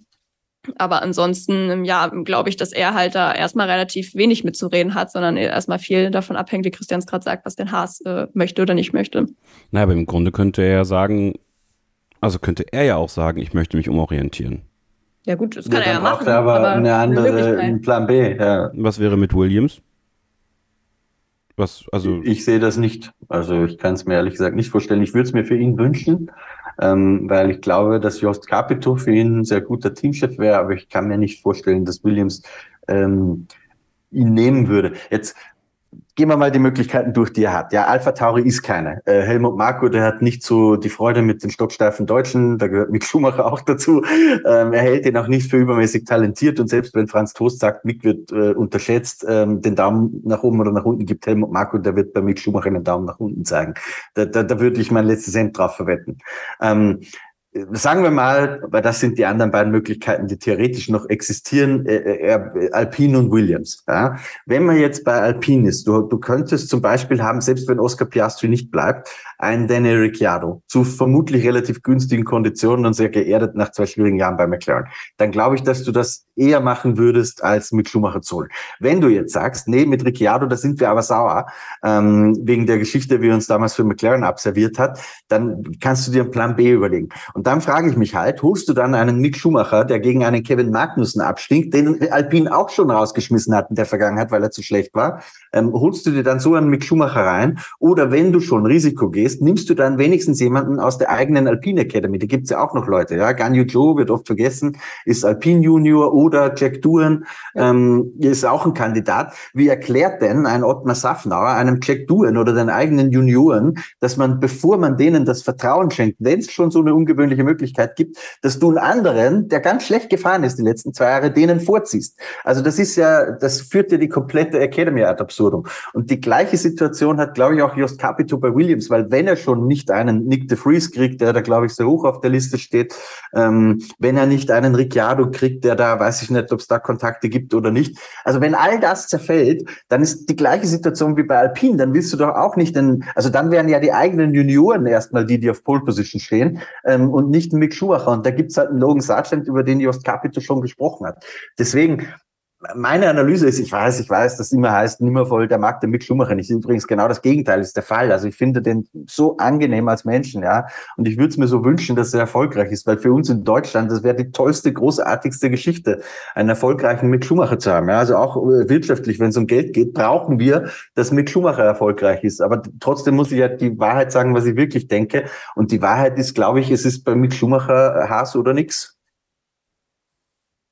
gehst du mit Sophie? Ja, würde ich schon größtenteils zustimmen. Also das Einzige, was ich mir halt echt noch grob vorstellen könnte, ist diese Theorie, die wir am Wochenende ähm, aufgestellt haben, ob man nicht einfach, aber jetzt bin ich dann auch wieder bei, bei Sauber, ja. Ähm, also bei dem, was, was Christian gesagt hat, da ähm, gehe ich auf jeden Fall mit, auch wenn natürlich jetzt bei Williams zum Beispiel auch ein gewisses Risiko dabei wäre, jetzt einen Logan Sargent nach seiner ersten Formel-2-Saison hochzuholen, aber trotzdem generell, dafür sind die Akademien ja da. Ähm, Aber um zu unserer Theorie zurückzukommen, also wenn man jetzt zum Beispiel sagt, okay, ähm, hat nämlich auch noch mit Will, nee, stimmt gar nicht, sorry. Ähm, das ist doch alles verwirrend mit diesen ganzen ja, Personalien. Ja. Aber wenn man jetzt wirklich sagt, okay, ein Guan Yu Zhou, der fährt jetzt gerade gut bei Sauber, ähm, der müsste eigentlich in der Formel 1 bleiben, aber jetzt kommt eben Audi, vielleicht wollen wir dann Mick Schumacher doch noch ranholen, auch wenn es ja echt noch ein paar Jahre hin ist, das darf man natürlich auch nicht vergessen, aber dann könnte ich mir schon durchaus vorstellen, dass dann ähm, Alfa Romeo und und Haas vielleicht mal kurz reden, ob man da nicht irgendwie einen Tausch veranstalten könnte, eben ähm, Mick dann mit Blick auf Audi zu sauber holt und dann im Gegenzug eben Guan Yu Zhou bei, bei Haas abstellt, eben auch mit Blick auf den ähm, amerikanischen Markt. Ähm, er als Chinese ja auch ähm, großen Einfluss hat in die Richtung. Ähm, das könnte ich mir vorstellen. Andererseits bleibt dann auch wieder die Frage, okay, was ist mit, mit Theo Poucher, der eigentlich ja bei Sauber auch noch ein Thema sein könnte. Ähm, sorry übrigens, dass ich jetzt Sauber und Alfa Romeo die ganze Zeit begrifflich durcheinander werfe. Aber ja, das ist so eine Sache, die könnte ich mir noch vorstellen. Ansonsten würde ich aber auch gerade eher davon ausgehen, dass Mick dann vielleicht doch bei Haas bleibt, wenn die es denn wollen. Ja, das bringt uns doch jetzt zu diesem Audi-Sauber-Thema. Wir sagen jetzt einfach sauber. Ja, ist ja bald nicht mehr Alfa Romeo, das wurde Eben. ja auch bekannt gegeben. Eigentlich streng genommen heißt es ja auch nach wie vor Sauber Motorsport. Alfa Romeo ist ja nur ein Titelsponsor, der halt den Namen inhaliert hat. Das sagen wir halt sauber. Ne? Audi steigt bei Sauber ein, Christian. Das ist zwar noch nicht ganz offiziell, ja, also das wird noch bekannt gegeben, aber Audi steigt erstmal in die Formel 1 ein. Wir können später nochmal über diese Theorie sprechen, die wir aufgestellt haben, aber das war ja ein ganz wichtiger Moment am Wochenende und ähm, ich glaube, der der das als sein Lebenswerk vielleicht schon mal verbuchen kann, dass er die erste VW-Marke in die Formel 1 gebracht hat mit Audi, ist Fritz Enzinger. Der hofft natürlich jetzt noch darauf, dass der zweite Deal durchgeht mit Porsche und äh, Red Bull Racing aber diese Bekanntgabe von Audi war schon, war schon cool, muss ich sagen. So im Nachhinein, ähm, wie stark Markus Düßmann zum Beispiel da auch aufgetreten ist, auch die Formel 1, die Marke Audi äh, in den Arm genommen hat. Das ist schon, schon ganz gut gemacht worden, finde ich. Ja, absolut. Und wie du richtig sagst, der Architekt äh, dieses äh, Einstiegs des Volkswagen-Konzerns beziehungsweise der beiden Marken ist Fritz Enzinger. Äh, da muss man ein bisschen ausholen. Es gab immer wieder Gerüchte, dass VW einsteigt. Es war immer was dran. Die Überlegungen hat es alle gegeben. Ich erinnere mich zurück, ist mehr als zehn Jahre her, als plötzlich Alex Hitzinger, der ehemalige Cosworth Motorenbauer äh, bei Toro Rosso als technischer Chassisdirektor auftaucht. Keiner wusste, was damit anzufangen. Ähm, Alex Hitzinger war später dann bei Porsche beim Le Mans-Programm. Das war der erste Vorbote. Der wurde schon bei Toro Rosso installiert, weil die Idee war, äh, Toro Rosso zu kaufen und VW äh, in die Formel 1 einsteigen zu lassen. Also auch damals war schon was dran. Dann irgendwann ein paar Jahre später der hat Stefano Domenicali, der ja auch für Audi gearbeitet hat, eine Studie aufgesetzt, ähm, 2015, was es braucht und unter welchen Rahmenbedingungen ähm, es Sinn ergeben würde für den VW-Konzern und insbesondere für Audi in die Formel 1 einzusteigen. Auch das ist wieder eingeschlafen. Dann hat äh, Fritz Enzinger, äh, damals hoch erfolgreich mit Porsche in Le Mans, äh, das Ding übernommen, äh, hat äh, nochmal einen Versuch gestartet. Das war der bis dahin dann fortgeschrittenste, wo tatsächlich ein Porsche-Motor schon auch auf dem Prüfstand gelaufen ist, also ein Vierzylinder-Turbo, ähm, wie er in der Formel 1 eingesetzt werden kann. Auch das wurde 2019 wieder eingestampft und dann jetzt tatsächlich im ich weiß nicht, wie viel Anlauf. Äh, er hat es jetzt final geklappt und äh, Fritz Enzingers Vermächtnis wird sein, dass er möglicherweise sogar es geschafft hat, dass zwei Marken dann gleich in die Formel 1 einsteigen, nachdem jahrzehntelang sich alle dran die Zähne ausgebissen haben. Ähm, Ob es denn dann auch tatsächlich wirklich klappt, ähm, Bisher sind wir immer davon ausgegangen. Gestern gab es eine Geschichte in der Automotor und Sport, dass da jetzt, ähm, dass es da jetzt wieder ein bisschen knirschen soll bei Red Bull und Porsche. Ähm, da werden wir in den nächsten Tagen, denke ich, mehr darüber erfahren. Also ich glaube schon nach wie vor, dass, dass Porsche kommt. Ähm, aber vielleicht spielt Red Bull jetzt gerade ein bisschen hard to get. Kannst du noch mal kurz über diese Anteilsgeschichte sprechen, die sich da jetzt auch aufgetan hat übers Wochenende und äh, wie es dann sein kann, dass Audi vielleicht schon vor 2026 mit Sauber zusammenarbeiten wird? Genau, also grundsätzlich hat Markus Düßmann, das ist der CEO der Audi AG, gesagt, ähm, wir werden 2026 Formel 1 fahren. So wie ich das verstehe, wird äh, das vollwertige Audi-Werksteam, das dann auch tatsächlich Audi heißen wird und wo Audi eine 75 Prozent Mehrheit am jetzt noch Sauber-Team äh, innehaben wird, wird 2026 an den Start gehen. Aber äh, die, die anderen 25 Prozent, übrigens das auch noch dazu gesagt, die sollen beim, zumindest zu unserer Information stimmen, derzeitigen Teameigentümer Finn Rausing bleiben. Allerdings, ähm, so wurde ich zumindest, oder so sagen es meine Infos, äh, wird der Deal oder die Transaktion in mehreren Tranchen abgewickelt. Und die erste könnte schon as soon as 2023 stattfinden mit den ersten 25 Prozent. Ähm, das heißt, dass Audi äh, möglicherweise schon Ende nächsten Jahres tatsächlich äh, Anteile an dem Formel 1 Team besitzen könnte. Das Team wird dann, glaube ich, zumindest nicht Audi haben und wahrscheinlich auch Audi nicht den Teamnamen noch auftauchen. Aber de facto hätte man dann schon mal die Finger im Spiel und ein Indiz dafür, dass das tatsächlich so sein könnte, ist natürlich auch, dass Alfa Romeo wirklich ganz kurz nach der Audi-Bekanntgabe, dass man einsteigt in die Formel 1, äh, bekannt gegeben hat, dass man Ende 2023 die Zusammenarbeit mit Sauber beenden wird. Also dann hat das Team keinen Titelsponsor mehr und ich bin sehr gespannt, wie es dann heißen wird. Äh, es gab schon mal so einen Fall ähm, im Jahr 2000 oder 99 um die Jahrtausendwende auf jeden Fall. Da hat Renault, nachdem man ursprünglich aus der Formel 1 ausgestiegen war, ähm, das Comeback in der Formel 1 bekannt gegeben. Ähm, man hat das Benetton-Team gekauft. Das fuhr aber noch zwei Jahre unter dem Namen Benetton, bevor es dann tatsächlich zu einem Renault-Werksteam umgebrandet wurde. Ja, also mein Landsmann Alex Wurz ist damals da auch gefallen. Es war schon eigentlich alles Renault kontrolliert, hieß aber noch Benetton. Und ich könnte mir vorstellen, dass es bei Sauber Audi in den Jahren 2024, 2025 ähnlich laufen wird. Genau wissen wir es nicht, lassen wir uns überraschen. Fest steht, dass 2026 ein Werks Audi in der Formel 1 fahren wird und ist nicht einfach, der da irgendwo draufkommt oder so, sondern der Motor wird wirklich in Deutschland, in Neuburg, am Audi-Standort gebaut. Ähm, das Klasse wird aller Voraussicht nach in Hinwil entstehen, denn wie du schon gesagt hast, Kevin Sauber und Audi, also Audi hat den Formel-1-Einstieg bekannt gegeben, aber die Partnerschaft zwischen Sauber und Audi, das hat man offiziell zumindest noch nicht gesagt. Gibt aber sehr starke Indizien dafür, unter anderem eins, was auch wirklich jeder sehen konnte, dass nämlich Markus Düßmann seine ersten Interviews im Paddock ausgerechnet vor der Sauber Hospitality gegeben hat. Ja, das kann jetzt natürlich Zufall sein. Ich glaube, dass er sich das überlegt hat. So, und dann noch die Frage nach dem Fahrer. Und da unserer Theorie, äh, über die Sophie und ich ein bisschen länger gesprochen haben, am Freitag auf der Tribüne, ähm, Joe und Schumacher zu tauschen. Weil so könnte man Mick schon mal ein bisschen testen, ein bisschen kennenlernen, auch in der Zusammenarbeit. Und äh, Herbert Dies, der ja ehemalige Vorstandsvorsitzende der Volkswagen AG, hat ja gesagt, in einem unserer Teams wird auf jeden Fall ein deutscher Fahrer fahren. Und es tut sich jetzt kein wirklich anderer Fahrer auf. Also Beckmann und Sendeli würde ich jetzt würde ich jetzt nicht äh, den Schritt zutrauen, ohne ihnen was Böses zu wollen. Max Reis aus der, was hast du gesagt, Sophie, Formel 4 oder so? Formel 4. Ja. Äh, ADAC Formel 4, ja. Weiß ich jetzt nicht. Ähm, kann ich nicht einschätzen. Hat halt noch Tim, ja, kann ich auch nicht einschätzen. Das ist, glaube ich, auch noch ein bisschen früh, das immer so früh zu sagen. Jetzt haben wir gerade noch Tim Tramnitz in, im Fracker ähm, dabei, der auch ganz ordentlich fährt. Der ist jetzt letztes Jahr in der italienischen und äh, deutschen Formel 4 jeweils Zweiter geworden, hinter Olli Berman, der ähm, ja. ja gewonnen hat beide Serien und jetzt in der Formel 3 unterwegs ist. Aber ehrlicherweise, ich weiß auch nicht, wie es da jetzt um den finanziellen Hintergrund bestellt ist. Und ähm, klar, jetzt sind noch ein paar paar Jahre Zeit, aber das muss man, glaube ich, auch einfach abwarten, wenn er dann mal vielleicht höher in den Junior-Serien fährt, wie es dann aussieht. Also ähm, so richtig, ähm, um das für dich zu Ende zu bringen, so richtig offensichtliche Kandidaten, ähm, wo du dir wirklich sicher sein kannst, dass die es dann in die Formel 1 schaffen, ähm, gibt es aktuell nicht. Also entweder müsste Audi jetzt sich komplett hinter einen von denen stellen, ja, und äh, mitfinanzieren oder eben dann Mick Schumacher nehmen, der da ist, der bekannt ist, der, glaube ich, auch eine Zusammenarbeit ganz angenehm ist und auch ein interessanter Werbeträger für Audi sein kann. Ähm, das denke ich dann schon.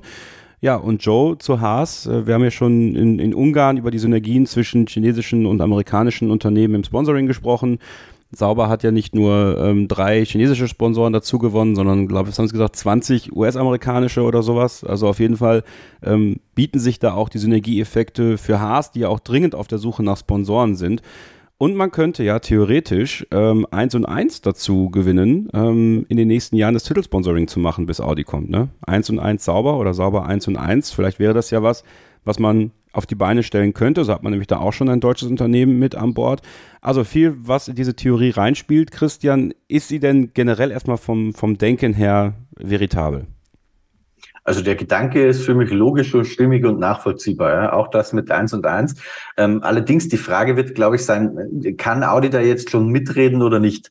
Ähm, weil wenn es nur äh, sauber entscheidet, sozusagen, Finn Rausing und Fred Vasseur, dann würde ich in Slogan New immer vorziehen an Mick Schumacher, weil du definitiv, äh, was die Finanzierung des Teams äh, betrifft, damit einfach mehr verdienst. Also der hat einfach mit China eine gewisse Strahlkraft wo ich auch nicht ganz ausschließen würde, im Übrigen, dass sogar Audi sagt, ey, in Ganyu Joe, der ähnlich konkurrenzfähig ist wie ein Mick Schumacher, vielleicht ist für uns viel interessanter, weil wir wollen unsere E-Trons äh, im hochgradig verpesteten China verkaufen in Zukunft, wo es viel mehr Markt gibt als in Deutschland. Ja, wollen wir das nicht vergessen. Ist zwar eine deutsche Marke, aber die Interessen von Audi müssen nicht zwangsläufig deutsch sein. Um all das seriös einordnen zu können, müsste ich allerdings die strategische, marketingstrategische Ausrichtung, die das Formel-1-Programm von Audi haben wird, äh, besser kennen und das tue ich einfach nicht. Ja. Deswegen ist es, glaube ich, sehr schwierig, ähm, darüber zum jetzigen Zeitpunkt schon was zu sprechen, aber der Gedankengang ist äh, nachvollziehbar. Bin gespannt. Also äh, wird auf jeden Fall eine, eine, interessante Zeit jetzt, auch was mit Porsche und Red Bull passiert. Äh, ein bisschen Hard to Get hast du gerade in den Raum geworfen von Red Bull. Ähm, vielleicht geht es da auch so ein bisschen um, um Bestimmungsgewalten. Bei 50-50 gibt es ja trotzdem ja immer noch einen, der vielleicht den, die, den letzten Finger oben haben möchte. Also da äh, wird noch einiges zu regeln. Ja, ich sein. glaube, es geht ein bisschen drum, um, um ein Ups. Das war stumm geschaltet, merke ich gerade. Das ist wieder die blöde Tastatur, ja, wenn ich da irrtümlich auf, aber egal. Ich, ich glaube, es ist gerade ein bisschen ein, ein Positionieren und Ringen innerhalb von Red Bull, um ehrlich zu sein. Mein Eindruck ist, dass der österreichische Teil von Red Bull, also Helmut Marko und Dietrich Mateschitz, diesen Deal mit Porsche möchten. Ähm, nach allem, was ich weiß, wenn wir jetzt äh, wissen, die Kartellbehörden in Marokko haben das ja schon abgenickt und abgesegnet. Das heißt, es muss einen unterschriebenen Termsheet geben. Das ist unausweichlich. Ähm, also die beiden Parteien haben schon was Unterschriebenes zusammen. Was ich mir aber vorstellen kann, ist, dass Christian Horner, der da jetzt in England sitzt, ähm, sagt, Leute, ähm, wir haben da eigentlich mit Honda gerade vielleicht den besten Motor der Formel 1. Es läuft alles brillant und wunderbar. Wir haben Max Verstappen ewig lange unter Vertrag. Äh, warum sollen wir jetzt eigentlich so ein Joint Venture mit Porsche gründen und dann redet mir da irgendein Porsche-Heini äh, die ganze Zeit rein bei den Entscheidungen, die wir treffen wollen? Äh, das könnte ich mir vorstellen, dass da gerade ein bisschen auch intern bei Red Bull diskutiert wird ähm, und dass sich deswegen alles ein wenig verzögert. Ich glaube aber, dass sich das in den nächsten Tagen äh, in die eine oder in die andere Richtung regeln wird. Wäre nicht eine Bekanntgabe in Sandford mit Max Verstappen äh, irgendwie sehr passend? Ja, wahrscheinlich schon, wobei ich glaube, das ist für Porsche jetzt relativ zweitrangig, wo es denn dann bekannt gegeben wird. Was ich hier ganz spannend finde, ist das, und das ist eine Information, für die würde ich mich tatsächlich verbürgen, äh, hätte es schon ein Motorenreglement gegeben, hätte man alles beim Heim Grand Prix von Österreich äh, von Red Bull in Österreich bekannt gegeben. Das heißt, die waren eigentlich schon so weit, das offiziell zu kommunizieren, aber jetzt hat sich irgendwas ein bisschen gedreht, jetzt wird wieder diskutiert. Aber ich kann da nur, ähm, ihr hört diesen Podcast ja am Mittwoch, ähm, mutmaßlich im Laufe des Mittwochs, äh, glaube ich, dass wir dazu auch eine Geschichte veröffentlichen können, was denn jetzt tatsächlich Sache ist, ähm, weil ich glaube, dass da gerade emsig telefoniert wird zwischen den Porsche und Red Bull Leuten. Formel1.de immer eure Nummer 1 Adresse, wenn ihr euren Browser aufmacht und Formel 1 Informationen haben möchtet. Und Christian wird uns jetzt gleich nach diesem Take schon verlassen. Er hat eine familiäre Verabredung und wir werden es dann gleich nutzen, äh, um über unsere Reise nach Spa zu sprechen, Sophie und ich. Aber Christian, ich möchte dich nicht ohne deine Tipps gehen lassen, denn der große Preis der Niederlande steht an in Sandford. Die großen Max Verstappen Festspiele, gehen sie weiter? Was sagst du? Die ersten drei, Pole, Best of the Rest und wer wird letzter? Also eigentlich würde ich sagen, Max Verstappen, der ist ja so cool und kaltschnäuzig, war auch letztes Jahr schon, der gewinnt das Ding vor mh, mm, Lewis Hamilton und George Russell. Und auf Pole Position fährt Lewis Hamilton. Und Best of the Rest und letzter? Best of the Rest wird, wird hm, Best of the Rest wird McLaren. Ich mache mal ein bisschen mutige Tipps so nach Spa. Und letzter wird, letzter wird, wer wird letzter? Sebastian Vettel, weil irgendwas Blödes passiert. Und ich glaube, dass letztendlich alles Unsinn ist und Leclerc gewinnt wahrscheinlich. okay, Christian, vielen Dank ähm, für deine Bitte Zeit. Gerne. Danke. Und wir äh, sehen uns ja in den Livestreams von Donnerstag bis Sonntag ähm, dann auf dem YouTube-Kanal von Formel1.de. Mach's gut, Christian. Und wir machen nochmal eine kurze Pause und dann gibt es den Reisebericht hier von Sophie, mir und wir haben einige Sprachnachrichten unserer TeilnehmerInnen hier für euch vorbereitet. Das wird, das wird nochmal ein schönes letztes Take. Wir schwelgen in Erinnerungen zum großen Preis von Belgien. Bleibt dran, hier bei Starting Grid, dem Formel 1 Podcast auf meinsportpodcast.de. Ein letztes Mal zurück hier bei Starting Grid, dem Formel 1 Podcast auf meinsportpodcast.de. Christian Nimmervoll haben wir entlassen, Sophie und ich sind jetzt hier alleine und wir waren es nicht am Wochenende, denn Wir waren bis zu zehn Leuten auf unserem Camp, äh, auf dem grünen Campingplatz waren wir ja und ähm, hatten ein ja wirklich hervorragendes Wochenende, würde ich sagen, Sophie. Äh, ich tue mich immer noch schwer damit, in den Alltag zurückzufinden. Ähm, ich habe den Spa-Blues noch ein bisschen. Ja, ich auch. Das ist schon ein sehr schönes Wochenende. Ich finde es auch total cool, dass ähm, wir echt so eine kleine Gruppe zusammengekommen haben. Ich glaube, zehn Leute waren ja. wir am Ende. Also zehn Leute, die halt fest dabei waren, wobei wir auch immer mal wieder Leute hatten, die auch auf uns zugekommen sind und äh, mit uns gequatscht haben, uns irgendwie an der Strecke dann auch besucht haben. Und das war schon echt cool auch zu sehen, dass ähm, ja eben durch den Podcast auch inzwischen so eine so eine kleine Gemeinschaft entstanden ist. Und ähm, man kennt man kannte sich ja vorher auch nicht. Wir haben uns ja auch zum ersten Mal getroffen. Genau. Ähm, wissen ja vielleicht auch manche noch nicht. Und äh, ja auch dass dass Sascha unser Social Media Mann ja auch dabei war. Ähm, das war total cool dass wir uns als Team dann auch mal sehen konnten aber eben auch ähm, die anderen Leute noch ähm, dabei waren. Das hat auch einfach total gut gepasst und ähm, ja war ein sehr besonderes äh, Wochenende und ähm, hat sehr viel Spaß gemacht ich weiß nicht, wie es dir geht, aber wenn man mit so, wenn man so so trefft mit Unbekannten geht, ja, man weiß, man ist ein paar Tage mhm. länger zusammen, dann denkt man sich so, mein Gott, klappt das alles? Funktioniert das alles? Passt das wohl?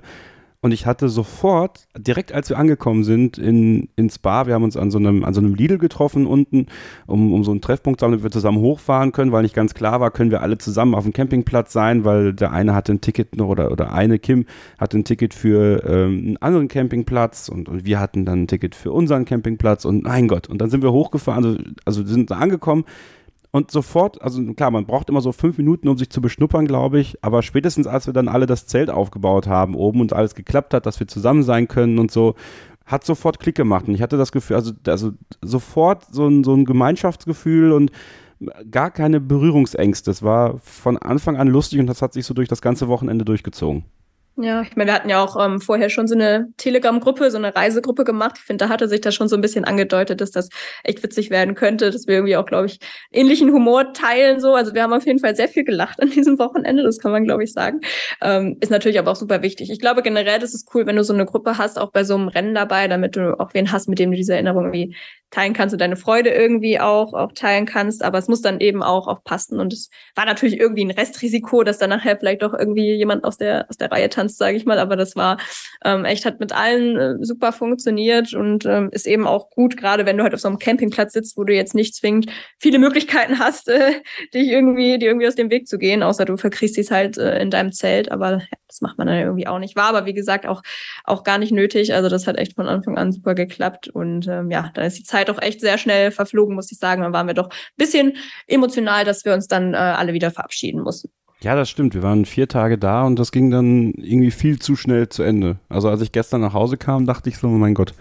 Früher haben immer die, die Mitschülerinnen und Mitschüler, die in Zeltlagern waren, immer erzählt, dass es die Tage nach dem Zeltlager die schlimmsten waren, ähm, weil der, diese Gemeinschaft, die man da entwickelt, einfach so eng ist. Und ich dachte immer so, ja, klar, genau.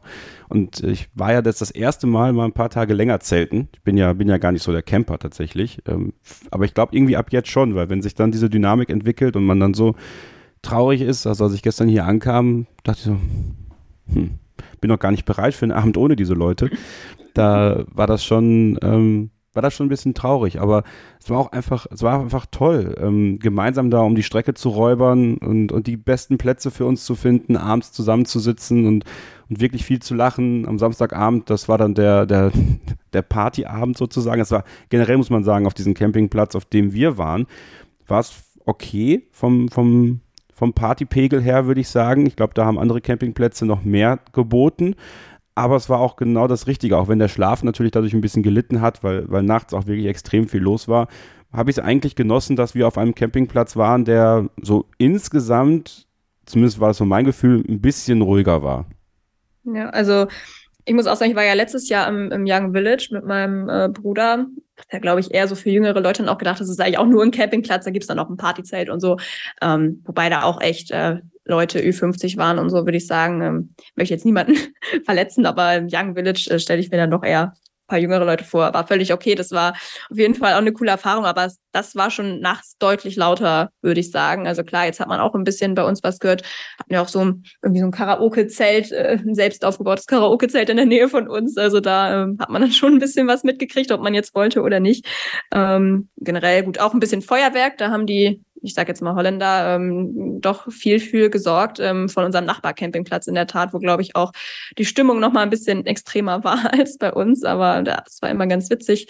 Ähm, ja, aber insgesamt war es bei uns dann doch echt relativ ruhig, aber wir hatten auch sehr Glück mit unserem Platz, glaube ich. Ähm, und zum Campen generell kann man auch sagen, das ist jetzt schon gesagt, ist einfach auch ein cooles Gefühl auch in so einer Gruppe. Andererseits ähm, ist es aber auch wirklich für so ein Wochenende echt praktisch, finde ich. Das, äh, deshalb habe ich es auch jetzt in diesem Jahr wieder mitgemacht, auch wenn es im letzten Jahr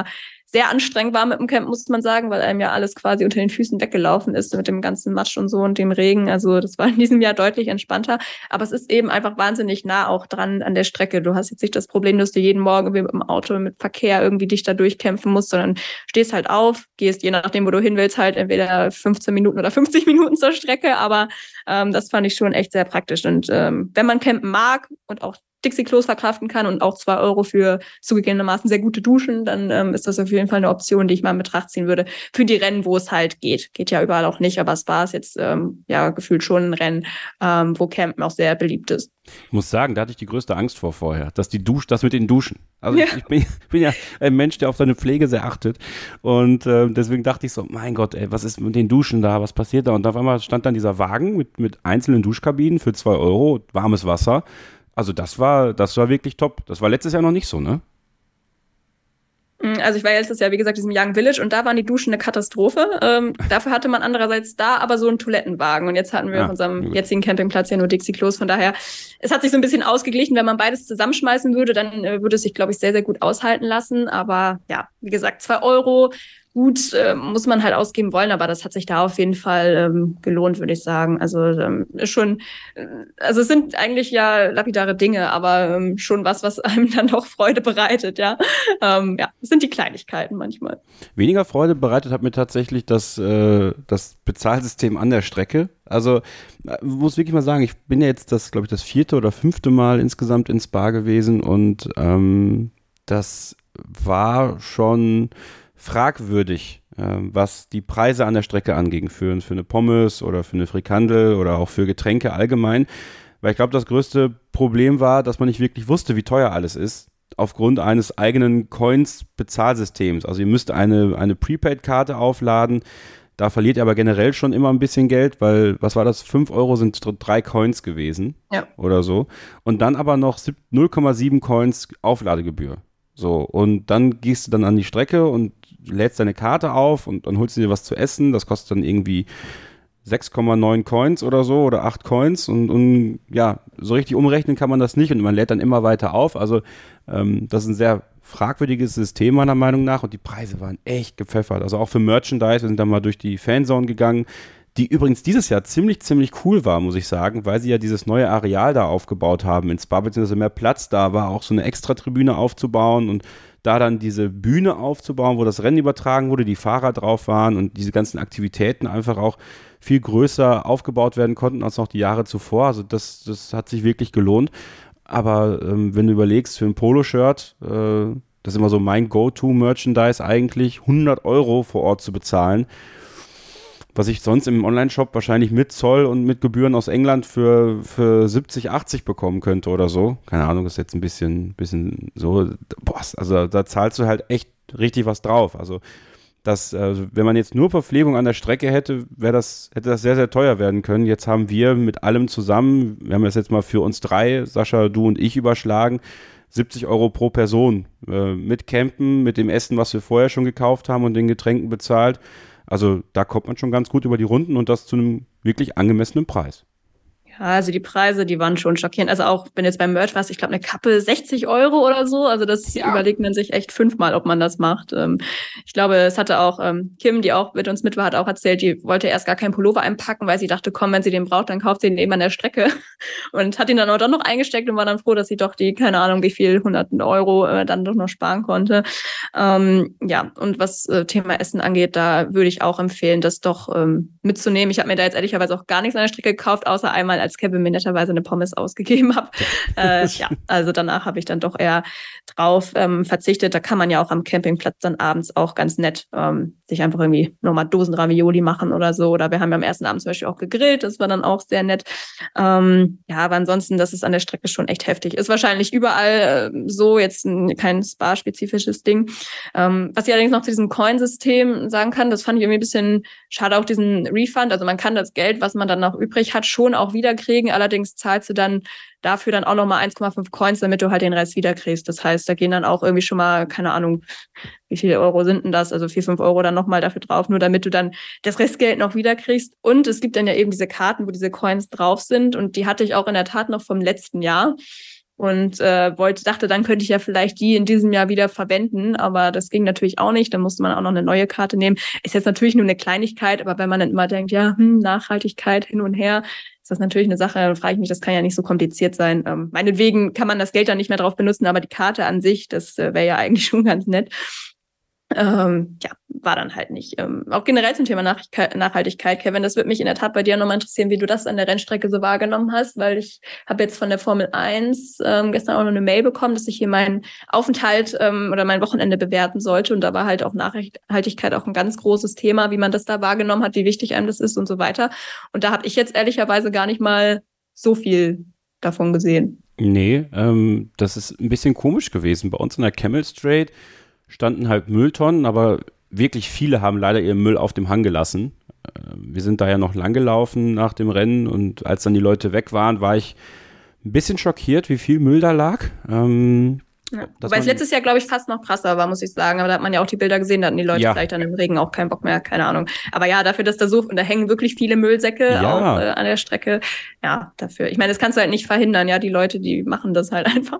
Klar. Aber äh, war schon ein bisschen schade wieder. Es gab wohl an drei Tribünen so äh, Mülltrennungsstationen, also wo man dann die Bierdosen, die aus Aluminium sind, dann da hätte reintun können. Ich glaube, Verstappen-Tribüne und dann die Goldtribünen oder so das reicht natürlich nicht wirklich aus, ja, für einen nachhaltigen, äh, für einen nachhaltigen Aspekt, muss man sagen, weil eben in Belgien ja kein Dosenpfand ist. Das heißt, alle Dosen, die du auch an der Strecke kaufst, die, ja, sind halt Müll sind halt guter Müll eigentlich, weil Aluminium ja unendlich recycelbar wäre, wenn man es halt richtig entsorgt, beziehungsweise getrennt entsorgt. Ich habe auch gesehen, dass nach dem Rennen einige Volunteers oder, oder Angestellte mit den Müllzangen bewusst die Dosen aufgesammelt haben. Also da kann ich mir halt vorstellen, dass sie da noch eine Direktive hatten, dass man zumindest die Dosen aufsammelt und die dann halt ins Recycling bringt. Aber ähm, insgesamt muss man sagen, auch am Campingplatz, ähm, ja, da, da schmeißt dort alles in eine Tonne und am Ende wird es eh verbrannt. Also ich, nachhaltig gedacht fand ich das Bezahrsystem nicht, da gebe ich dir vollkommen recht. Außer natürlich, man kann jetzt die Karte von diesem Jahr auch nächstes Jahr nutzen. Also ja, wenn, gut. Also, das wäre ein Fortschritt. Ja, das wäre definitiv ein Fortschritt. Ähm, und ich hoffe das auch, weil ich kann es nicht refunden, weil ich nicht online aufgeladen habe. Das ist auch noch sowas. Du kannst es nur online, du kannst jetzt online das Geld nur zurückzahlen lassen, wenn du auch online aufgeladen hast. Was halt geht, mhm. aber naja.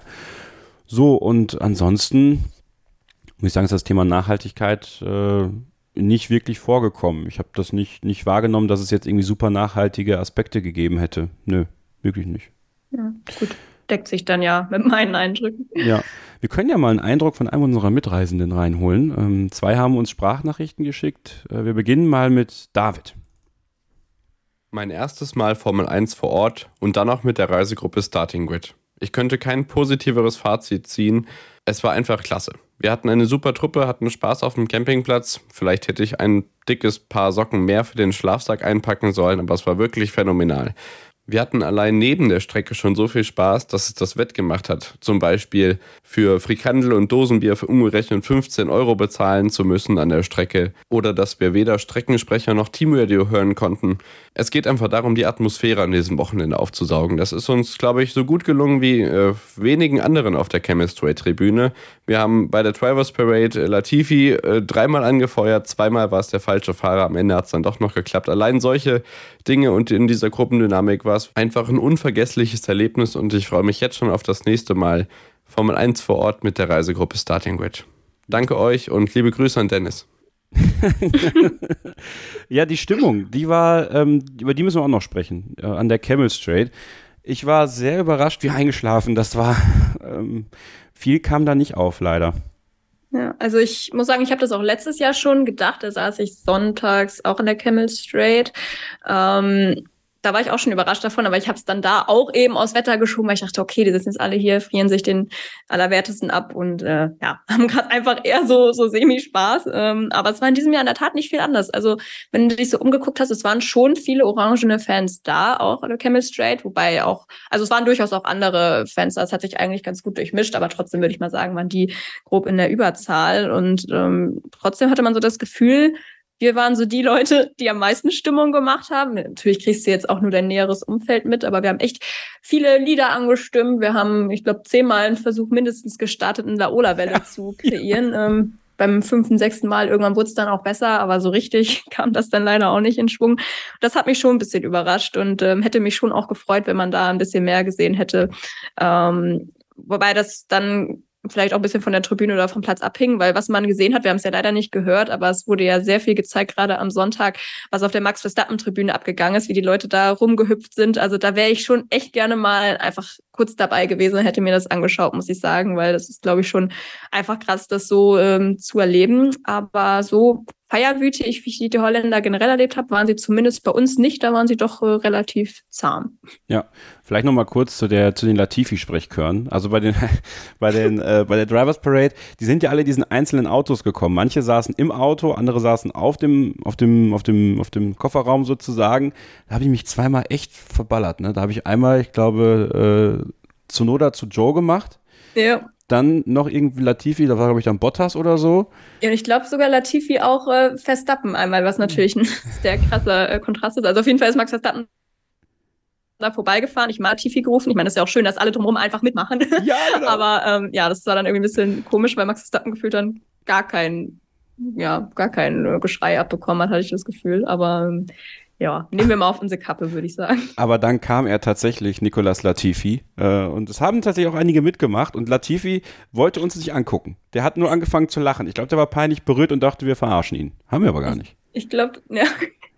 Ich glaube ehrlicherweise auch, der kam sich ein bisschen verarscht vor. Tut mir auch sehr leid, muss ich sagen. Ich meine, wir haben es ja auch wirklich nicht nur für ihn gemacht, wir haben ja auch nee. Alonso gerufen und Pierre Gasly und was weiß ich. Und Lando. Ja Lando hat sogar, hat uns sogar ja. dirigiert quasi in dem, was wir der gemacht haben. Der hat mitbekommen. Ja, also von daher, wir haben da eigentlich versucht, jeden einigermaßen gleich anzufeuern. Ähm, aber ja, ich glaube, Niklas Latifi, der war das einfach nicht so äh, gewohnt und ähm, ja, musste dann, glaube ich, doch echt einfach ein bisschen grinsen. Ähm, ja, geholfen muss man ja sagen, hat es leider leistungstechnisch auch nicht, aber wir haben unser Bestes gegeben. Ja.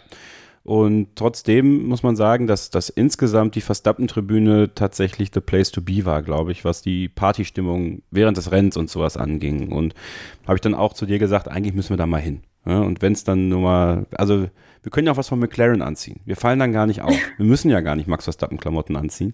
Aber irgendwas Oranges findet man schon, weil das ist schon, glaube ich, besonders, wenn du da mit dieser ganzen Gruppe sitzt und, und die sind ja alle abgegangen, die ganze Zeit gefühlt und haben natürlich auch den Vorteil gehabt, und das ist auch was, was nicht so gut war. Die, wir haben ja vom äh, Streckensprecher wirklich nichts gehört, da unten, wo wir gesessen haben. Und dementsprechend auch nichts von der Musik. Und die haben auch Boxen vor der Tribüne gehabt, wo halt die Musik von Armin van Buren äh, dann gerade lief. Also viele DJs waren ja da, die dann auch die ganze Zeit Mucke gemacht haben. Und da war dann das auch angeschlossen. Und das merkt man dann schon, dass äh, an, den, an den ganzen Bronzetribünen, sag ich mal, also ob das jetzt Camel, Pouhon oder auch Bastop oder Blanchiment ist, ich glaube, da passiert halt einfach nicht viel, weil da nur das, das, äh, das Minimalste aufgefahren wird an Möglichkeiten für die Leute auch diese Stimmung aufzusaugen. Das finde ich ein bisschen schade, kann es aber auch irgendwo verstehen, weil wenn du natürlich jetzt überall die großen Boxen aufstellst, musst du ja noch viel mehr gewährleisten.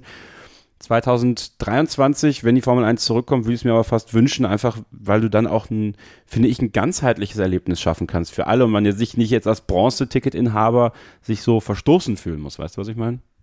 Ja, also ich weiß nicht, wenn man jetzt, ich glaube, wir haben halt wahrscheinlich auch zwischen zwei Lautsprecherboxen dann irgendwie gesessen und wenn man den Hang runtergeht, dann ist eh vorbei. Ich glaube, wenn man jetzt wirklich ganz oben in der ersten Reihe von oben sitzt, ähm, dann geht's wahrscheinlich noch einigermaßen, aber so ist wahrscheinlich dann einfach auch schwer umzusetzen.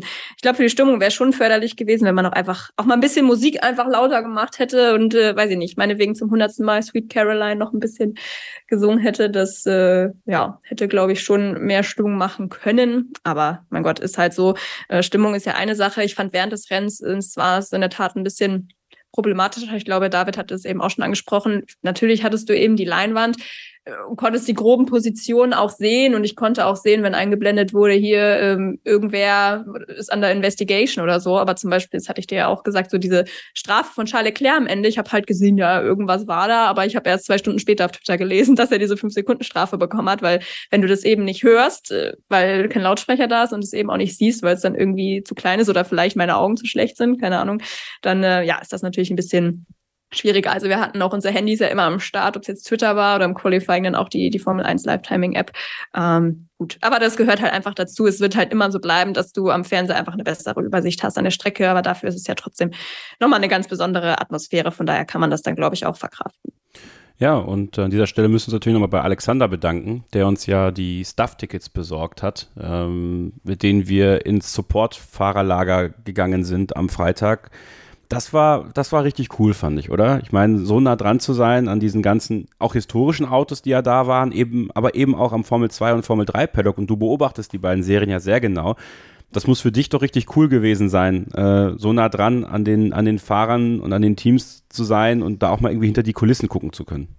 Ja, für mich war das super cool. Also auch nochmal, ich habe es mir auch schon persönlich gesagt, aber vielen Dank an Alexander. Echt, das war echt so ein kleines Highlight, natürlich schon am Freitag und da ging das Wochenende ja gerade erst los. Also das war wirklich sehr besonders. Du hast ja gesagt, ich verfolge das ja auch relativ intensiv. Deshalb war es für mich jetzt auch gar kein so krasses Downgrade, sage ich mal, zum Formel 1 Paddock. Also da war ich ja noch nie, aber ähm, trotzdem war das für mich schon sehr ähm, sehr krass, auch wenn das natürlich in der Formel 1 nochmal ein ganz anderer Schnack ist. Wobei man da auch sagen muss, da würdest du wahrscheinlich auch nicht so nah rankommen, wie das jetzt bei der Formel 2, Formel 3 war. Das war ja echt nee. alles total entspannt.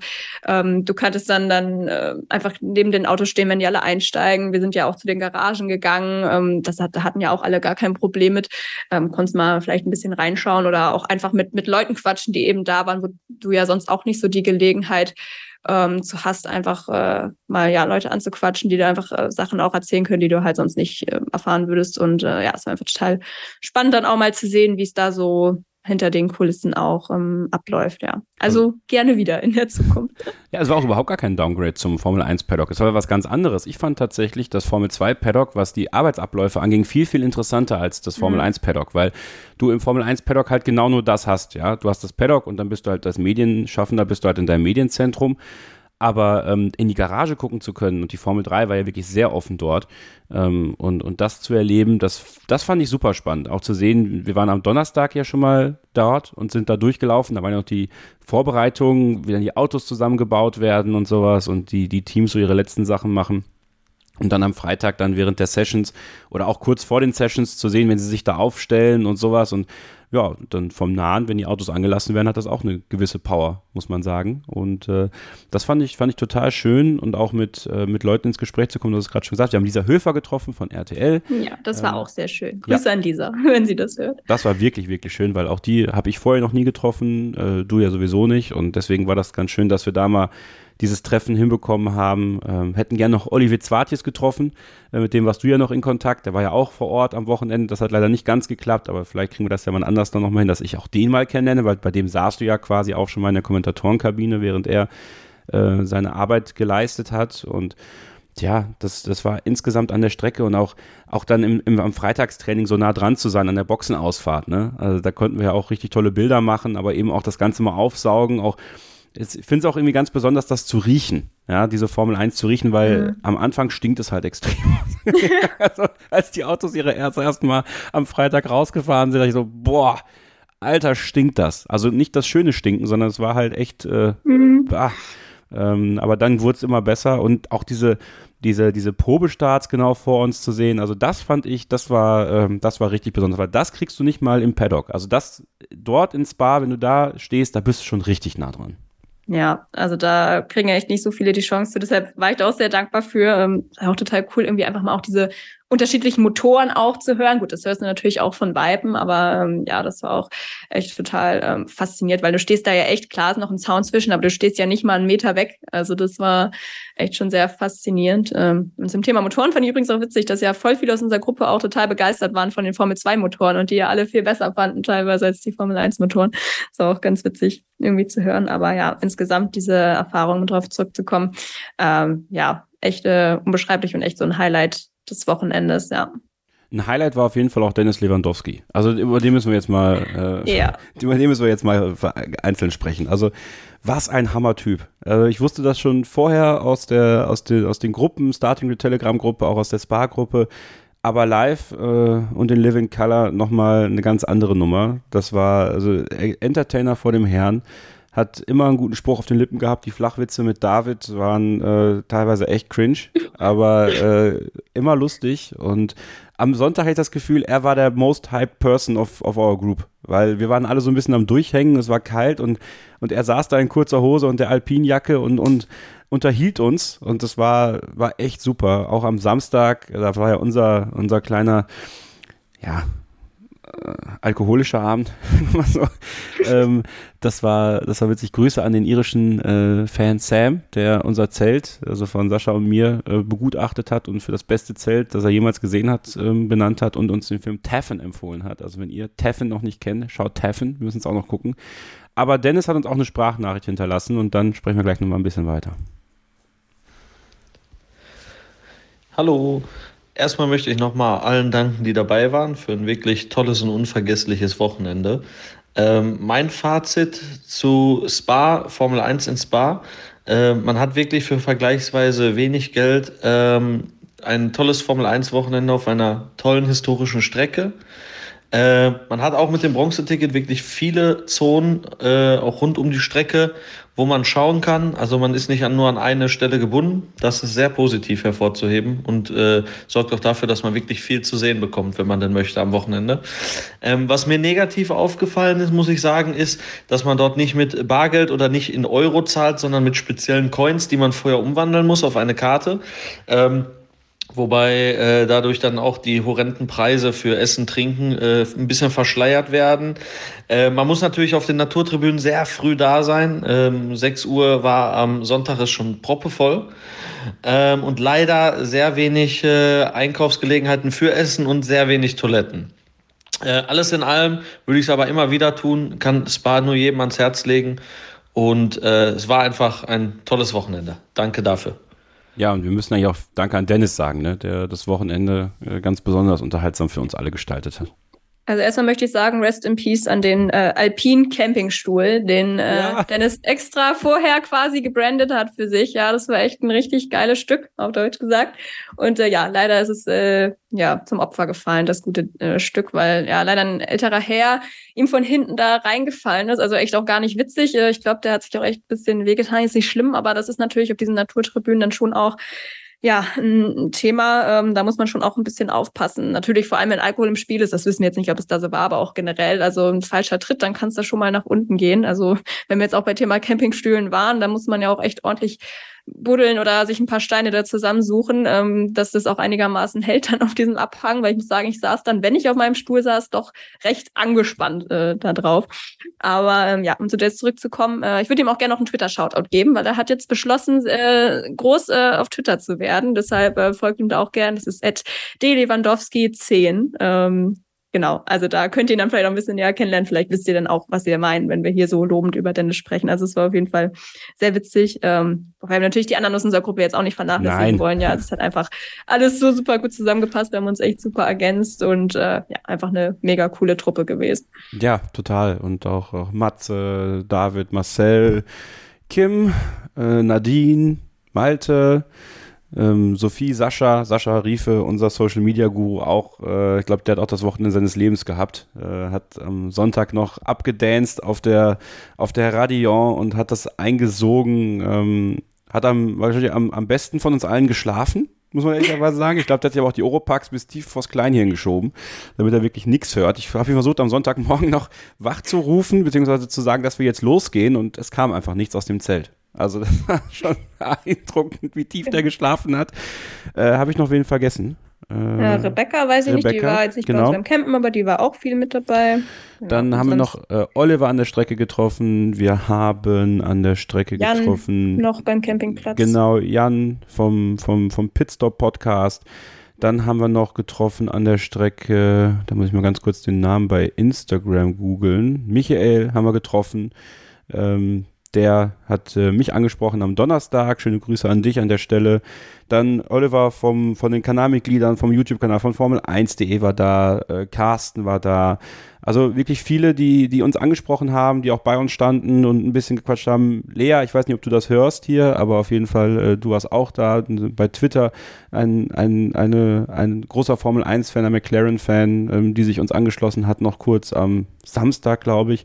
Also wirklich, wirklich schön, so viele Menschen zu sehen und zu sehen, dass dieser Podcast und auch die, die Videos mit, mit Formel1.de da auch sowas auslösen. Ähm, auch äh, ganz schön diese Interaktion während des Livestreams auf dem Campingplatz äh, mit den Leuten, die sich ins Bild geschoben haben. Das fand ich, äh, fand ich sehr unterhaltsam. Ich weiß gar nicht, wie das für euch da war, die ihr das ja von hinten immer beobachtet habt, aber ich habe das ja genossen, wenn die Leute da reingelaufen sind und ein bisschen was gesagt haben ja, man hat ja im Livestream immer nur mein Zelt gesehen. Ich habe es also immer nur gehört und nicht gesehen so richtig, wie die Leute da reingehüpft sind. Aber ja, absolutes Highlight. Also gerade die, die Frau, äh, die Max Verstappen da äh, sehr unterstützt hat. Das Video gibt's auch auf Twitter überall zu finden. Ja, ähm, wenn ihr das nochmal anschauen wollt, beziehungsweise die Streams lohnen sich natürlich auch so und deswegen halt noch viel mehr. Also es war auf jeden Fall richtig witzig zu beobachten. Ähm, ich meine, die Leute wussten ja auch immer alle gar nicht, worauf sie sich einlassen, glaube ich, als sie da zu dir gekommen sind. Äh, ich glaube, es hat schon ein ganz skurriles Bild abgegeben gegeben, immer wie du da standst mit deinem Stativ dann vor dem Auto.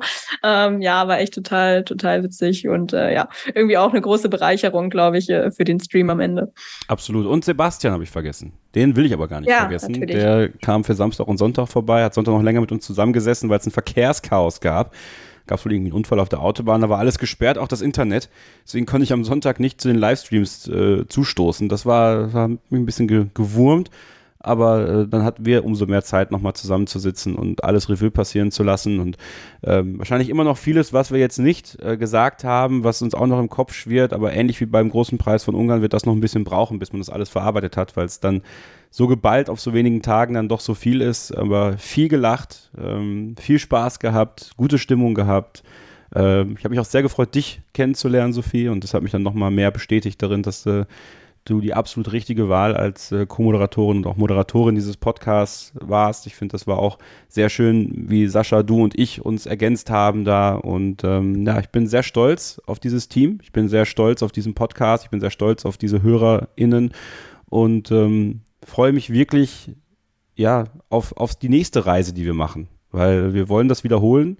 Wohin genau, das müssen wir noch, müssen wir noch klären. Spa 2023 wird sich natürlich anbieten, aber es gibt noch so viele andere schöne Ziele, die wir vielleicht ansteuern können. Spielberg hast du ja ins Spiel gebracht, aber da ist es ja mit Karten immer vielleicht ein bisschen schwer, aber eventuell kann man da ja noch was, noch was deichseln. Ähm, ja, also wenn ihr Ideen habt, Sophie, ich glaube, wir, wir können ja auch, wir können ja auch mal diese, diesen Ball an, an unsere HörerInnen zurückspielen, ne? Ja, also meldet euch gern und haltet auch auf jeden Fall die Augen offen, ähm, wenn wir dann irgendwann mal was, was planen und irgendwas feststeht. Wie gesagt, also Vorschläge nehmen wir gerne, aber ähm, ja, wir könnten jetzt auch nichts anderes sagen, aber es war ja wirklich so. Also das äh, war wirklich äh, total cool mit dieser Hörerreise und ähm, ja, die ihr das alle hört, ähm, seid natürlich auch herzlich eingeladen, uns dann das nächste Mal zu begleiten. Also ähm, ich glaube, von den Leuten, die mit waren, hat es keiner bereut bis jetzt. Und wir werden auch, ähm, das habe ich mir auch überlegt, wirklich was jetzt im Herbst, Winter nochmal organisieren, so, sofern es die Inzidenzzahlen zulassen. Ähm, ich habe da die Idee eines Kart-Events tatsächlich. Jetzt, als wir ähm, gestern zurückgefahren sind, an der Michael Schumacher Kartbahn in Kerpen vorbeigedüst sind, dachte ich so nochmal mehr, wir müssen das mal machen. Und da müssen wir auch so viel mal ins Kart stecken. Bist du schon mal Kart gefahren? Ja. Ja, ja gesagt, einmal im Urlaub, Portugal oder Spanien oder so, da war ich dann irgendwie 12, 13 und ich sag ja mal, also hätte es da blaue Flaggen gegeben, hätte ich, glaube ich, konstant einfach gesehen, weil ich weiß noch, dass man mir nur gesagt hat beim Einsteigen so auf gar keinen Fall gleichzeitig Gas und Bremse drücken. Ja, ich meine, jetzt heute weiß ich, warum man das nicht tun soll, aber ne, früher dachte ich halt, oh mein Gott, okay, wenn ich das tue, dann geht das Kart in die Luft so ungefähr. Und deshalb, ich habe so viel Schiss, dass äh, ja, sich das, glaube ich, äh, doch sehr stark auf meine Performance ausgewirkt hat. Ähm, ja, ich möchte jetzt nicht sagen, dass es heute gegen euch äh, unbedingt besser laufen würde, aber ich würde es natürlich auf jeden Fall ähm, mitnehmen und dann ähm, ja, bilde ich auch gerne das Schlusslicht. Das ist gar kein Problem. nee, aber das ist doch was. Also wir haben ja die Michael Schumacher Kartbahn in, in Kerpen, haben wir die Ralf Schumacher Kartbahn in Bispingen, die ist glaube ich dir ein bisschen näher. Ähm, die könnten wir ja auch mal besuchen. Dann gibt es ja noch verschiedene andere, vielleicht die in Bocholt oder in Dortmund gibt es ja auch eine, die man ganz gut mal aufsuchen könnte. Also es ist natürlich äh, schwierig immer sowas zu organisieren, dass das alle kommen können, ähm, wissen wir auch. Und, und wir wollen ja auch noch gucken, ob wir diese Stammtische vielleicht mal in einer Art Deutschland-Tour abklappern können. Also äh, die Quintessenz des großen Preises von Belgien war für mich eigentlich, ich möchte noch mehr mit euch allen machen. Also mit, mit Sophie und Sascha, mit euch HörerInnen da draußen auch. Das war super schön, euch kennenzulernen, ähm, mit, mit euch zu quatschen, Spaß zu haben, zu lachen.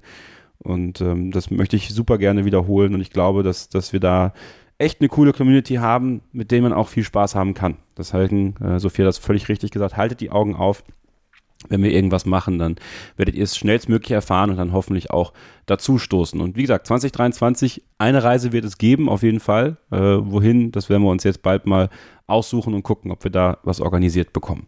Vielleicht kann ich ja noch mal kurz reingrätschen, was so Gerne. Stammtisch angeht, weil mir hat in der Tat gestern auf der Rückfahrt äh, der Till hier aus Norddeutschland noch geschrieben und meinte auch, ob es nicht auch ein paar Hörer gibt, die ja aus der norddeutschen Umgebung kommen, also Kiel und ein bisschen äh, weiter. Ähm, und äh, ja, das passt jetzt eigentlich gerade ganz gut, deshalb gebe ich das mal weiter. Also wenn irgendwer hier noch ähm, in der Umgebung ist, ich bin ja auch aktuell gerade hier, dann meldet euch gern, vielleicht schaffen wir das dann echt irgendwie auch mal in naher Zukunft. Genau, das nur noch kurz als äh, Einschub, weil das hat jetzt gerade echt ganz gut gepasst. Dann lass uns das doch, also das, also sowas können wir ja mal angehen. Vielleicht im September, ähm, ich weiß, du bist noch im Urlaub zwischendurch irgendwann, aber äh, wenn ich im September, dann im Oktober mal einen echten Stammtisch in Hamburg oder so. Das dürfte ja eigentlich für, für alle Norddeutschen ganz gut zu erreichen sein, oder? Ja. So. Also für mich zumindest. ja, und das sollte in der Regel gehen, wenn die Bahnen mitmachen. Vielleicht mal, vielleicht müssen wir uns mal das Wochenende zum 15. Oktober schon mal vormerken. Also ihr werdet es auf jeden Fall. Naja, ähm, mal gucken. Ihr werdet es erfahren. so, aber erfahren werden wir auch am Wochenende, äh, wie es weitergeht in der Formel 1. Sandford steht ja schon an. Äh, Teil 2 des Tripleheaders und äh, wir machen jetzt keine große Vorschau darauf, weil eigentlich ist völlig klar, worauf es in Sandford ankommt. Das wisst ihr alle selber. Das müssen wir euch nicht nochmal sagen. Ähm, tippen wollen wir aber trotzdem natürlich. Und ähm, Christian hat seine schon abgegeben. Verstappen, Hamilton, Russell 1, 2, 3. Hamilton, Pole, McLaren Best of the Rest und Vettel letzter. Sophie, was tippst du denn? Ja, also meine Tipps sind irgendwie sehr langweilig, aber Christian hat ja schon so ein bisschen Pfeffer versucht reinzubringen, deshalb bleibe ich jetzt dabei. Ich sage auch, ähm, Pole holt Max Verstappen. Rennen gewinnt Max Verstappen vor Charles Leclerc und Sergio Perez. Best of the rest wird Alpine und letzter Nicolas Latifi. Okay, also bei äh, Quali, Best of the Rest und letzter gehe ich mit. Ähm, bei den Top 3 sage ich Verstappen, Perez, Leclerc. Da tausche ich nur zwei. Na gut. Dann sind wir entweder beide gut oder beide schlecht äh. nächste Woche, was die Tipps angeht. Genau, und ihr vergesst bitte nicht zu tippen. Ne? In unserer Starting Grid Tippspielrunde ähm, werden jetzt ein bisschen weniger Motorenstrafen hoffentlich werden. Dann wird es auch wieder eindeutiger für euch, was ihr tippen sollt.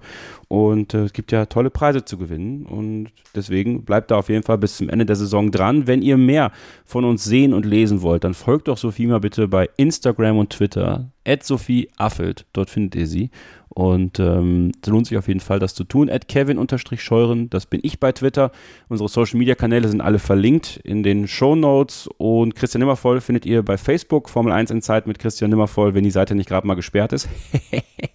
und äh, bei Twitter at Nimmervoll F1. Und ja, das war Starting Grid für diese Woche. Wieder eine etwas längere Ausgabe tatsächlich, aber es war ja abzusehen, denn es gab jede Menge zu erzählen. Ähm, Spa Camping 2022, ich habe es geliebt und äh, ich kann es jedem empfehlen, der das mal machen möchte. Es ist eine tolle Strecke, es ist für mich nach wie vor die beste Strecke, die es im Formel 1 Kalender gibt, weil es einfach von der Atmosphäre her ganz besonders ist, wenn du da im Wald bist quasi und dann diese Strecke und die Motoren da durchheulen und ich bin froh, dass wir zumindest 2023 nochmal dieses Rennen haben und vielleicht haben wir den ein oder anderen oder die ein oder andere von euch motiviert und begeistert, da auch mal hinzufahren mit Freunden und Bekannten, vielleicht mit uns, wer weiß das schon. Und äh, bedanken uns nochmal ganz herzlich bei allen, die dort mit dabei waren, Sophie.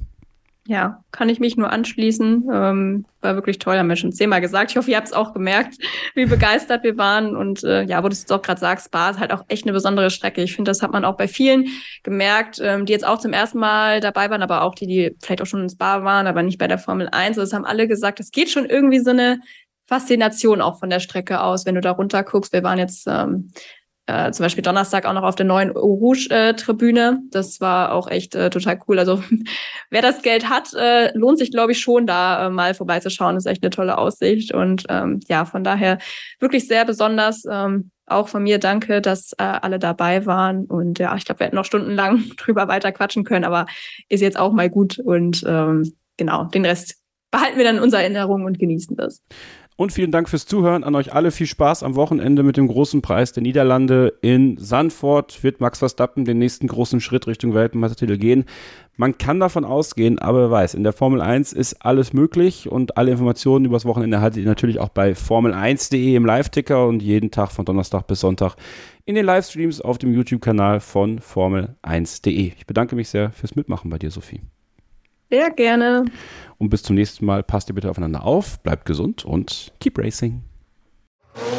Starting Grid, die Formel 1 Show mit Kevin Scheuren und Sophie Affeld in Zusammenarbeit mit motorsporttotal.com und Formel1.de. Keep racing auf meinsportpodcast.de.